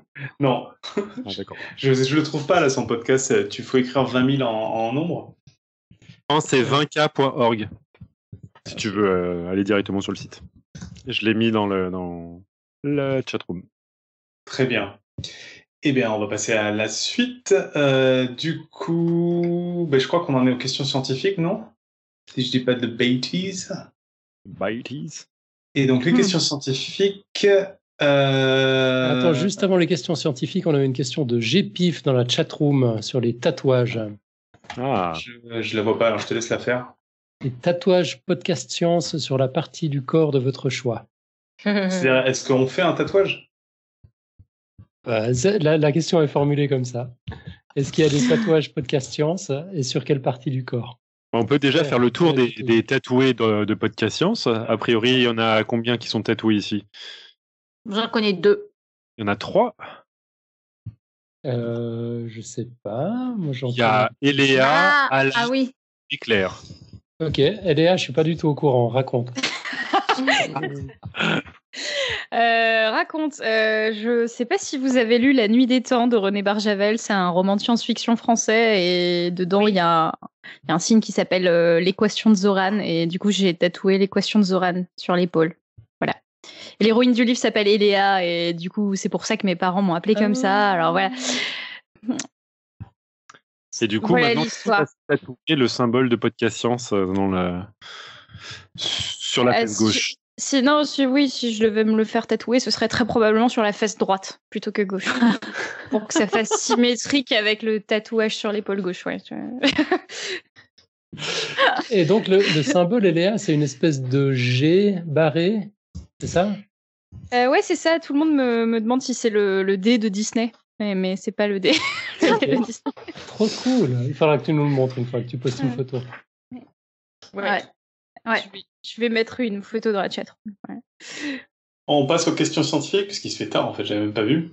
Ouais, euh, Alors, les questions scientifiques, on essaie d'aller un peu vite, sauf celles où il y en a qui ont travaillé. Euh, quel concept scientifique vous reste encore obscur, même après qu'on vous l'ait expliqué cinq fois? La physique. Bah, je crois qu'on a tous vu que l'évolution, euh, c'était pas clair pour nous. Non, mais bah écoute, c'est un peu dramatique, mais ouais. Non, moi, euh, ce que j'avais répondu, c'est euh, on avait fait euh, une émission sur l'épigénétique avec Eléa, et lors de ces émissions, j'avais partagé le fait que je ne comprenais pas le schéma de Waddington, et Eléa a expliqué ce que c'était que le schéma de Waddington. C'est donc une sorte de, de vallée dans lequel tu fais glisser une bille qui va à gauche ou à droite en fonction de je ne sais pas quoi. Pourquoi je ne sais pas quoi? Parce que je ne comprends pas ce putain de schéma de Waddington, même quand Eléa m'explique ce que c'est que ce putain de schéma de Waddington. Parce que c'est de la merde, ce schéma de Waddington. voilà. Merci Pierre. Quelqu'un d'autre? Euh, moi, il y a beaucoup de concepts d'astrophysique que je connais que je comprends pas du tout en fait. Tout le monde te les explique en mode mais regarde c'est super simple et te dessine des cordes et un chapeau mexicain sur le tableau. Mais en vrai ça reste super abstrait et, euh, voilà je, je pense qu'il faudrait que je me drogue pour comprendre. Je sais pas. c'est une piste. Moi j'aurais tendance à dire tous les grands classiques quoi. C'est-à-dire que que ça soit euh, Enfin, c'est à chaque fois, c'est des trucs tellement profonds et tellement poussés que ça soit la physique quantique, alors effectivement les grands, les grands concepts de la physique ou, ou même l'évolution, où effectivement à chaque fois que tu as l'impression d'avoir compris, en fait, c'est qu'il te manque des informations, quoi. Et puis à chaque fois, si tu essaies de leur expliquer, tu te rends compte qu'il t'en manque. Donc, et j'irais même jusqu'à dire, moi il y a un concept, c'est pas que je l'ai pas compris, c'est que je suis toujours frustré de ne pas l'avoir suffisamment bien compris pour que ça soit complètement évident en maths. Et là, là du coup c'est un peu plus emmerdant. Et en plus d'un truc basique. Donc c'est le logarithme. Je suis frustré de ne pas être plus, plus à l'aise avec le logarithme. C'est ah pas un grand concept, hein. c'est un petit truc, hein. mais, euh, mais, mais j'arrive pas à être chez moi, quoi. J'en profite juste avant de reprendre. Euh, Robin, euh, ton micro il est au-dessus de ta tête parce que tu es en train de bouffer et du coup on t'entend un petit peu moins. Voilà, c'est beaucoup mieux. Merci. Euh, non, mais moi j'ai du mal à imaginer que tu comprennes pas un truc en mathématiques. Alors c'est j'ai du mal à avoir beaucoup de, compréhension parce que j'ai l'impression que tu es tellement euh... bref, au-dessus. De toute façon, c'est évident, tu es tellement au-dessus de nous en maths que ça, ça, ça paraît non-sens pour moi que tu puisses ne pas comprendre quelque chose en maths. Attends, j'ai pris quelque chose de basique. Si tu commences à prendre un vrai concept mathématique euh, un peu, un peu, ah un peu corsé, je le comprends évidemment pas du tout. Hein. Je, suis, je suis un plouc en maths, attention. Hein. Non. mais je veux dire, je suis un plus. non, mais c'est bon, quoi. Non, non, mais j'ai jamais fait de recherche, j'ai jamais. Non, mais tout est relatif dans la vie, c'est bon. Tout est relatif, tout est relatif, mais le, fait est que euh, je, je, je, ne fais que qu'effleurer tous les sujets, donc il euh, n'y a aucun concept un peu important, mais il y a des trucs dans lesquels tu te sens plus à l'aise que d'autres, quand même, quoi. Et voilà. Si tu dis, ouais. Non, mais il y a comprendre et comprendre. Oui, oui, je suis d'accord. Il y a comprendre et comprendre. Je veux dire, il y a un truc, il y a des trucs, on te, on te, l'a tellement dit et répété, la, la, relativité générale, les machins, que l'espace-temps euh, est tordu, tout ça, qu'au bout d'un moment, tu finis par dire ouais, ouais, ouais, d'accord, ouais, ouais, ok, ça a l'air. je pense que ce que dit Robin, là, moi, c'est pareil. Il y a plein de sujets, je crois les avoir compris. Et quand je me pose vraiment la question, que j'essaie de me visualiser, je me rends compte à quel point soit c'est flippant, soit j'ai rien compris, mais en tout cas, il y a un truc qui va pas. Et c'est un peu ce que tu dis, je sais plus qui est de cette citation, qu'il y a plein de sujets, où, surtout en maths, où tu les comprends pas, tu les acceptes en fait. Ouais, mais ça, euh, ça doit être vrai pour tout. Au bout d'un moment, tu comprends pas. Euh, la vie, on comprend pas. Donc, euh, Non, mais c'est surtout. de Funneman, on ne comprend pas. En maths, on ne comprend pas, on s'habitue. Euh, voilà. Mais tu as, un bouquin moi, que j'avais, qui m'avait beaucoup marqué pour ça, c'est euh, euh, on, ne sait rien, ou un truc comme ça, le, le, mec qui fait les PhD Comics, je vous partagerai ça dans, dans la chatroom et dans de l'émission, qui a écrit un bouquin, grosso modo, qui dit on ne sait rien, et il te décrit la physique d'aujourd'hui, comment elle explique le corps, la masse et compagnie. Et c'est hyper flippant, parce que tu te dis, mais ça n'a aucun sens en fait quand tu essaies vraiment de te poser les choses. Bon, on est d'accord, on est 99% de vide, hein, on est bien. oui, comment tu dis? Et, euh, et, plein de trucs comme ça. Et, euh, et du coup, je, je pense qu'il y a vraiment comprendre et comprendre, surtout quand on fait de la vulgarisation. quoi. A topo qui veut dire quelque chose. Oui, parce qu'on a, on a coupé la parole à, à Claire qui nous a pas dit euh, son projet de tatouage euh, podcast science et il faut lui rendre la parole. Ah. Non, non, tu m'as pas du tout coupé la parole. De toute façon, là, le bac, il est en train de rendre l'âme. Je sais même pas si vous m'entendez là maintenant tout de suite. oui. Ah, cool. Bon, bah voilà. Il y aura euh, denier, denier, denier, denier. Ah, mais tu, puis me laisse pas parler ce soir, mais il y aura un tatouage pour la radio dessinée du Havre. Attends, ça veut dire que tu prévois un tatouage podcast science avec le symbole podcast science sur ton corps? Eh, bah, pas le symbole de podcast science, pas non plus les initiales, parce que finalement, que PS, ça rend pas terrible. ouais. Mais il y aura des hommages à podcast science. Ah, raconte un peu, attends, tu peux ah, mais putain, ouais. Je pense qu'il y aura nos portraits à tous. Sur quelle fesse? Sur quelle fesse? Moi, je propose de donner rendez-vous à la radio dessinée parce que de toute façon, en plus, il faut vraiment qu'on avance. On a, on a plus beaucoup de temps là. Il est 20h40. J'en profite d'avoir l'antenne pour vous embrasser très fort et vous dire que je m'en vais parce que ça fait 20 minutes que je frise le Mac totalement. Et voilà, mon dernier projet pour 2020, c'est d'acheter un nouvel ordi portable. Courage. Bah, il faut aller au Havre alors. pour voir le tatou. Ciao Claire. Euh, Bisous. Salut Claire. Alors, je ne sais pas si on va faire toutes les questions qui restent, mais celle-là me paraît, me paraît intéressante dans, la, dans le fait qu'on est sur la 400e. Euh, comment avez-vous ressenti l'évolution du rapport à la science de ces dernières décennies? Et est-ce que vous percevez une dégradation ou au contraire une amélioration vis-à-vis de la connaissance scientifique? Voilà, c'est sérieux ça. Que des institutions et encore des entreprises. Ouais, bah, je trouve que moi personnellement, parce qu'on a, on a écrit pas mal de tribunes, alors notamment, euh... non, Topo, t'étais pas dans la première tribune qu'on a écrite, je crois pas, avec Marc Robinson justement, dont on a parlé, euh, d'autres personnes qui sont pas mal présentes sur Twitter aussi, Alexandra Gros, etc. Euh, et moi, je pense que notamment les réseaux sociaux, Twitter, beaucoup plus de monde ont fait énormément de mal euh, à, la, science et la crédibilité ces, dix dernières années particulièrement parce qu'on a une diffusion des théories vraiment alternatives qui sont de pire en pire et une espèce de glorification de gens qui arrivent à mettre en avant un certain contenu qui est pas nécessairement valide scientifiquement, mais qui, ben, on le sait tous, hein, des théories alternatives, elles sont parfois plus sexy. Et euh, moi, je pense que ça va plutôt dans le mauvais sens pour l'instant. Tu parles de la tribune euh, Fake Science, c'est ça? Non, pas Fake Science, celle avant ça. On en a écrit une euh, un an avant, en fait, euh, où on est parti d'Idriss Aberkan notamment, mais il n'y avait hmm. pas que Idriss Aberkan. Euh, et après, Fake Science, ça a été un collectif qui s'est mis en place un an après, où effectivement, il y a eu plus de monde qui reprenait un peu les idées de la première en allant bon, un peu plus loin. Tribune qui n'a pas été très très bien comprise d'ailleurs, mais moi, je pense que globalement, sur ces dix dernières années, il y a quand même un impact hyper important des des ouais des réseaux sociaux et de groupes qui se constituent avec un, mouvement anti-science qui est fort et qu'on voit aussi à un niveau politique. Hein, je veux dire, on le voit aux États-Unis, par exemple, pas seulement d'ailleurs. Euh, après, il y a pas mal de gens qui commencent à réagir contre ça, donc c'est plutôt positif.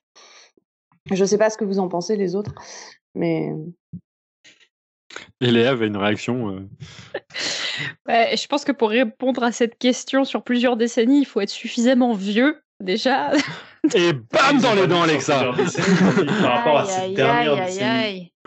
Il parle depuis qu'on a commencé. On parlait de la dernière décennie, là. On ne parlait pas d'avant. On parlait depuis qu'on a commencé le podcast.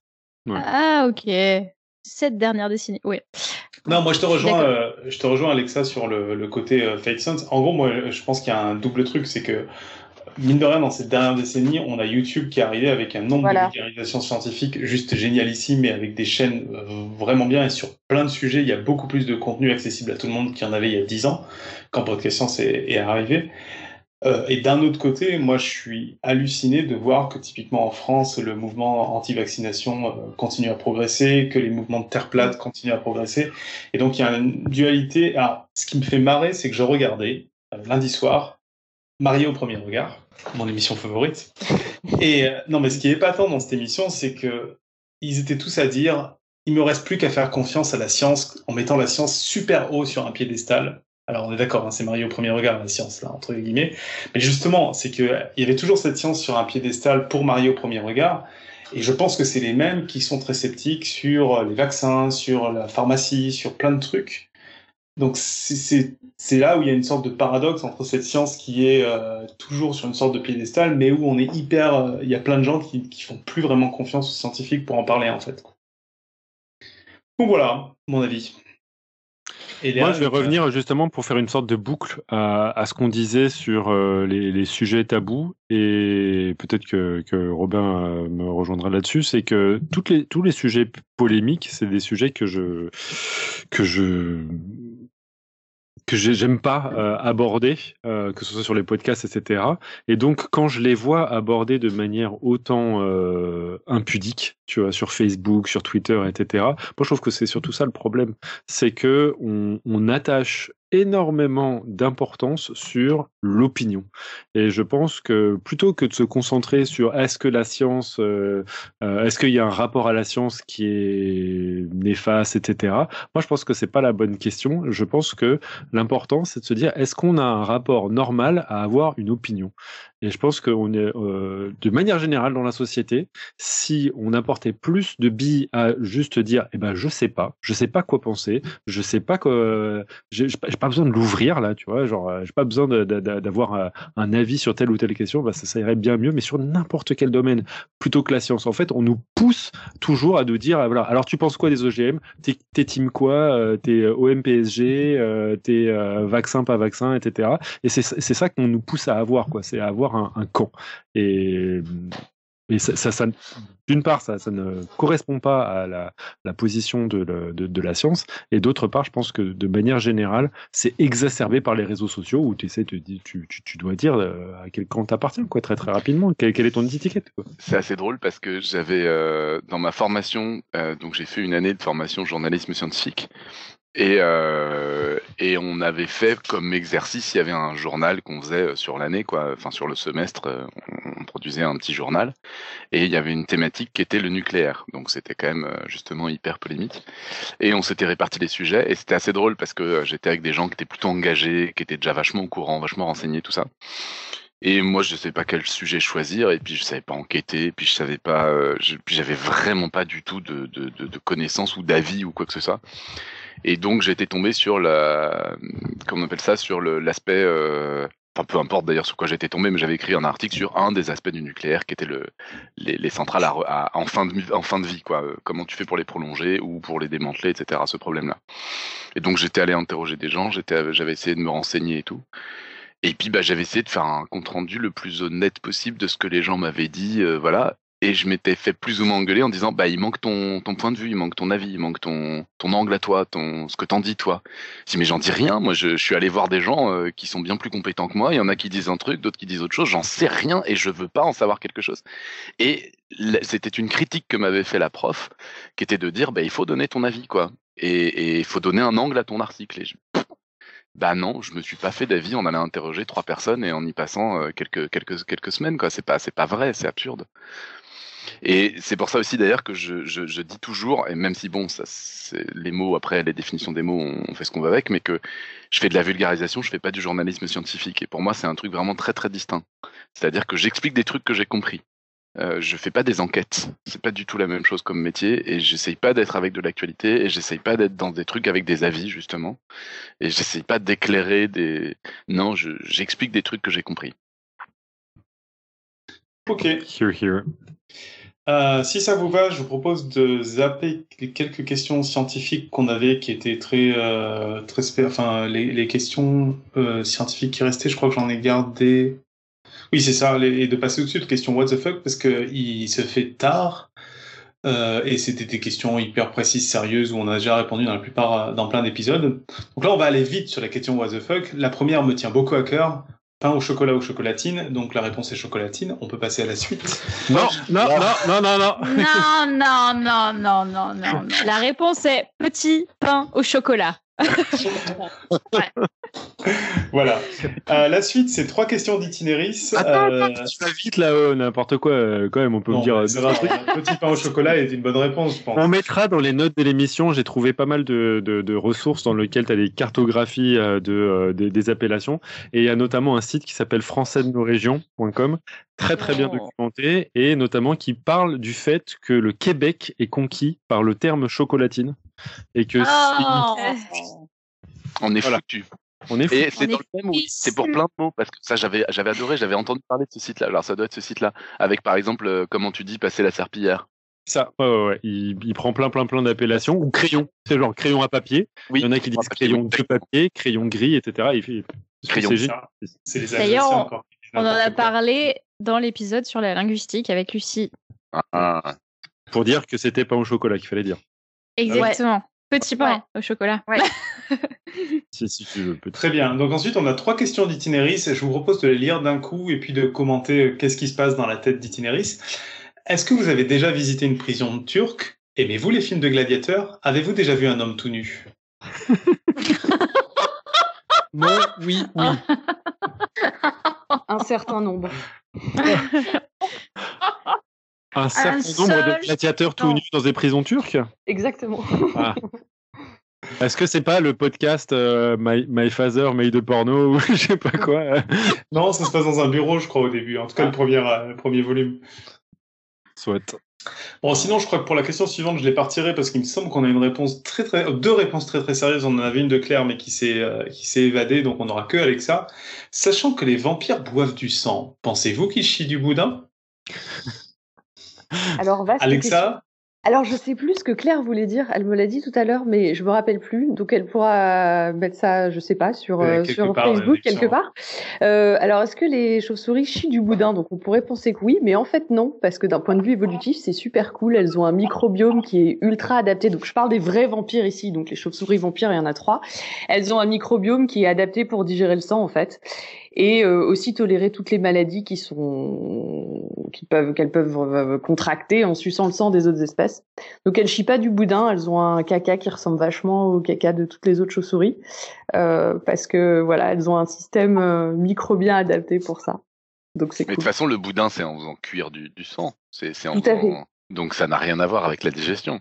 Donc ça n'a rien à voir avec la digestion de toute façon. Cette question est absurde. non, parce que tu peux très bien reproduire, faire de la cuisson sur des aliments, mais enfin, en n'utilisant pas la chaleur. Mmh, ouais, mais si, si, si il ressort intact, ça veut dire que tu t'es pas servi, donc tu t'es pas nourri au passage. Très bien. Et donc c'est ça l'objet d'un dossier et si, parce que nous et si les moustiques, une réponse. Et si les moustiques étaient des, des abeilles, vous connaissez ça et donc on aura. Elle apporterait du sang à la ruche et la reine ferait du boudin. C'était, c'est un, c'est un truc de. Ah mais c'est génial. Ils ont une émission radio dessinée sur le sujet. Robin nous fera un plaisir de nous faire la topologie du boudin. Tout ira bien. Et je vous propose de passer à la question suivante qui s'appelle, qui est comment fait-on les bébés par Eraser Me Please? Eraser Me Please. Bref. Comment fait-on les bébés? Et là, je l'ai gardé aussi parce que je crois qu'on a. Il est mignon. Il est mignon parce qu'on peut euh, je sais pas, non, n'importe quoi. comment fait-on les bébés? Donc, je crois qu'on avait une, euh, des éléments de réponse du côté d'Alexa et Pierre. Moi, j'allais dire tout simplement que comment on fait les bébés On en fait trop. Ah, voilà. Ah. Alors, moi, je suis d'accord. secret. Moi, je suis d'accord avec Pierre aussi, mais je pense que si qu'avec Pierre, on pourrait dire ça dépend comment on fait des bébés. Si t'es une grenouille, tu fais pas des bébés pareils que si t'es un mammifère, tu fais ah. pas des bébés pareils que si t'es un cnidaire, tu fais pas des bébés pareils. Donc, on vous renvoie à l'épisode Evo Devo. Euh, je suis en train de faire euh, une, une, revue sur la régénération qui est un mode de reproduction de certaines espèces d'annélides. Et il y a notamment euh, une espèce d'annélide qui s'appelle les cylidés et qui reproduit des bébés en c'est un phénomène de scission par, par le cul. Donc il y a certains animaux qui font des bébés par le cul. Voilà. Et je tenais à le dire. Merci Pierre. Et du coup, pour la question suivante, il va juste falloir que je kick Alan de la conversation. Deux secondes. Et du coup, c'est, du coup, qu'est-ce qu'on dit 70 ou 70 Ah. je suis pro 70. Hein. Moi, je suis pro 70. Bah, ah moi, je, moi, je suis, je suis, euh, je suis un. Oui, non, moi, enfin, je veux dire, un minimum de logique. Et puis, à partir Toi, du moment où un gamin. Robin. Moi, je suis. Alors voilà, je suis pour 3 indices ou pour 70, mais je suis pour la cohérence. Moi, je suis pour 3 Et pourquoi 70 ça n'existe pas? Alors non, parce que non, non, parce que parce que c'est le c'est le latin, c'est pas le grec. Oui, mais pourquoi pourquoi on peut pas faire du grec? Qu'est-ce que ah bah, c'est quoi ces règles En, bah, en l'occurrence, c'est du latin. Tu, alors vraiment. Mais cela dit, il y a des trucs très absurdes. On a le droit aussi de parler de triangle, quadrilatère et pentagone, hexagone, heptagone. Ah ouais, Genre, non, mais on a le latin jusqu'à 4 et après on commence le grec. Mais il y en a plein des exemples Et comme voilà, les brainfuck, je m'étais jamais posé la question. Merci Robin. Mais c'est toujours les mêmes explications. C'est que les trucs courants, euh, c'est le latin qui a gagné, et les trucs rares savants, c'est le grec qui est resté. Ah bon? Oui. Moi, je savais pas du tout ça. Mais tu devrais dire trigone et, et, et tétragone. Ça- c'est- Triangle Ah, et quadrilatère, c'est ça n'a aucun sens. Bah, si tu dis pentagone, hexagone, oui. Bah, ça te paraît évident, mais moi, c'est pas Bah, en évident. gros, tu prends, tu prends le nombre de côtés en grec et tu dis gone en grec après. Oui. Et pourquoi tu dis triangle et quadrilatère dans ce cas-là? Qui viennent Ah, total du latin, ceux-là. Oui, oui, oui, d'accord. Voilà. Mais Antigone, ça veut dire qu'elle est anti-angle Elle est contre les angles, ouais. C'est un, peu- c'est un peu vache de sa part, ouais. C'est chaud comme, euh, comme position politique. bon les amis, il nous reste euh, deux questions, dont une qui va être très rapide. Donc la question pas rapide, c'est si vous deviez et vous exiler pendant des années sur une île déserte sans aucun accès au réseau, quel livre emporteriez-vous? Moi Ah, perso, j'emporterais mon Kindle, donc j'aurais 200 livres. Alors Bah non, vas-y Irène. pas le charger. On en, a, on en a déjà parlé, non, dans le podcast? Je sais pas. Oui, enfin, moi, c'est euh, c'est à la recherche du temps perdu de Marcel Proust. Ouais, c'est pas mal. Euh... hein. Moi, je- j'emmène une euh, clé de détermination botanique pour savoir exactement ce qui se mange et ce qui se mange pas et reconnaître les Alors, plantes. pratique quoi. Moi, j'avais noté, il y a un livre que j'ai jamais lu qui s'appelle The Knowledge. How to Rebuild Civilization in the Aftermath of the Cataclysm. Et je me dis que ce serait le bon moment pour le lire. Ah bah oui. Alors, est-ce qu'il existe en français? Parce que dans ce cas-là, moi, je prends le même, mais en français. Oui, mais bien sûr, ça traduit, ça. Très bien. Bon, Mais bah, en même temps, t'as le temps. Tu peux, tu peux l'apprendre en anglais, comme ça, tu fais une paire de coups. Ouais, mais si tu butes sur un problème de traduction au moment crucial, c'est cool quand même. tu vois? Pourquoi ça marche pas? J'ai mal dû traduire ce- cette phrase. C'est que c'est Putain, la pénicilline, c'est vraiment dur à faire. hein. C'est la fin du monde, il y a tout qui s'écroule. Est-ce que quelqu'un a une meilleure réponse que Pierre Non, non, non, non, non. C'est évidemment la seule réponse potable.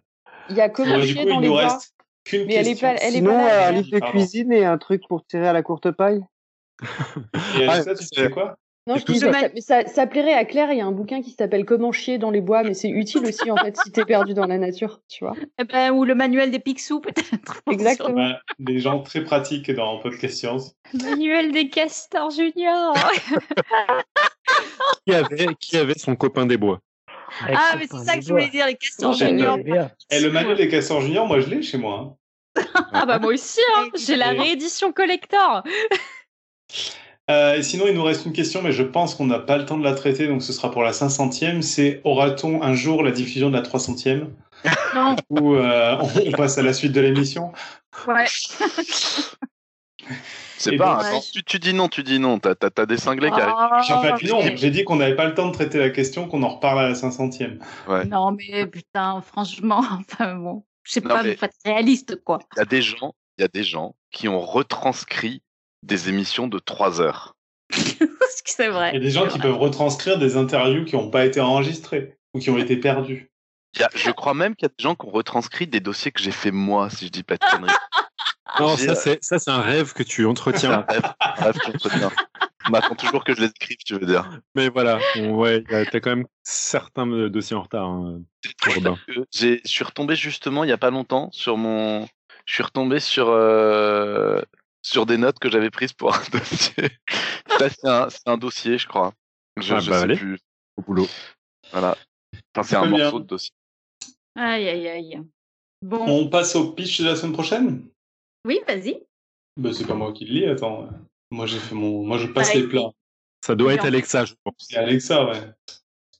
Mais il faut allumer ton micro, Alexa, quand tu lis le pitch. On, est... On a 400 émissions de... Non, mais tu, tu sais, euh, moi, il faut du temps des fois pour comprendre des choses. Euh, donc, euh, donc, euh, bah, effectivement, en plus, c'est moi qui vais faire le dossier la semaine prochaine, et en fait, on va parler de l'existence potentielle de règles qui contrôlent l'évolution des espèces. Euh, parce qu'en fait, on peut se demander est-ce que l'évolution peut produire toutes les formes de vie possibles et imaginables dont vous avez toujours rêvé? On pense aux aliens, par exemple, mais à tout ce qui existe sur Terre. Est-ce qu'on peut vraiment tout faire ou pas? Est-ce qu'on a des règles, en fait, un peu comme en physique, qui dirigent l'évolution des êtres vivants vers certaines formes plutôt que d'autres? Est-ce qu'on peut prédire l'évolution des espèces? Et finalement, la semaine prochaine, on va voir et on va se demander si jamais on devait rejouer le grand jeu de la vie, est-ce qu'on aurait les mêmes formes de vie qu'aujourd'hui ou est-ce qu'on aurait quelque chose de complètement différent? Et donc la semaine prochaine, euh, je vais essayer de répondre à ces questions ou en tout cas d'apporter un éclairage scientifique à ces questions qui sont très très actuelles en ce moment euh, en évolution. Parce que bon, avouez-le quand même, vous avez toujours eu envie de savoir si l'ornithorynque c'était un pur fantasme évolutif ou alors si c'était euh, une direction de l'évolution. Une erreur de la nature. Une erreur de la nature. Parfait. Non, c'est un, un, potentiel énorme. Moi, je vois pas ça comme une erreur, je vois ça comme un. Tu te dis, mais on, pourrait imaginer, c'est comme, c'est comme la matière noire, quoi. C'est on, on, voit juste un tout petit bout de ce qu'aurait pu être le monde. Les Hopeful Monsters. Je pense qu'on a trouvé le titre de la 400e, l'ornithorynque, ouais. comme la matière noire. Allez. Euh, du coup, belle citation. Pour la citation de cette 400e, on s'est dit qu'on a pris la meilleure citation possible. Pierre, je te laisse lire la citation. Eh bien, que servir la science soit votre joie. C'est beau. Qui est une citation de quoi euh, Qui est une euh, citation de Léonard, euh, donc euh, la, la, BD euh, Léonard fait par comment il s'appelle? Gurk Turk, Turk, Turk, Turk. Merci.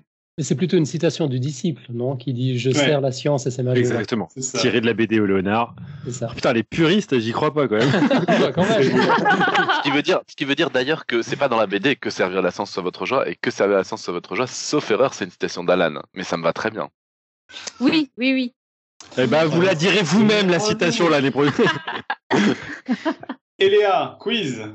Oui, la semaine prochaine ou pas, non, pas la semaine prochaine, mais dans la prochaine émission Roue Libre, nous répondrons à cette question euh, pas triviale. Les abeilles des champs vivent-elles mieux que les abeilles des villes? C'est une info ou une intox? Si vous avez des... Les, réponses qu'on commence à avoir, faudrait définir ce qu'on appelle vivre mieux. Mais euh, Ouais, parce que bon, elles peuvent aller au bar, au bowling et tout. C'est pas ça la campagne, quoi. C'est à la charge des auditeurs.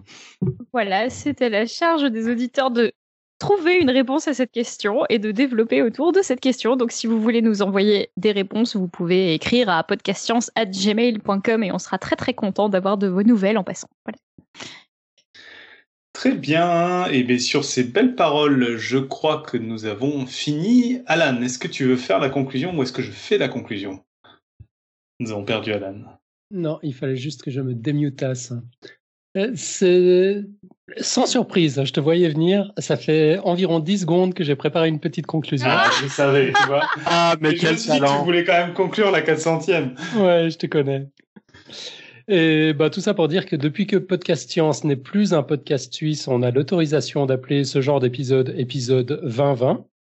Je veux juste dire que c'était un plaisir et un privilège absolu de faire ça avec dix tarés, passionnés comme des gamins qui n'hésitent pas à sacrifier leur vie sociale et tout le reste pour servir la science dans la joie. Vous êtes mes rockstars, les amis, mes vrais héros. Longue vie à Podcast Science. Trop, trop hâte de participer aux épisodes 5-20, 6-20 et soyons fous, 10-20, 20-20. Allez, à bientôt. Que servir la science soit votre joie?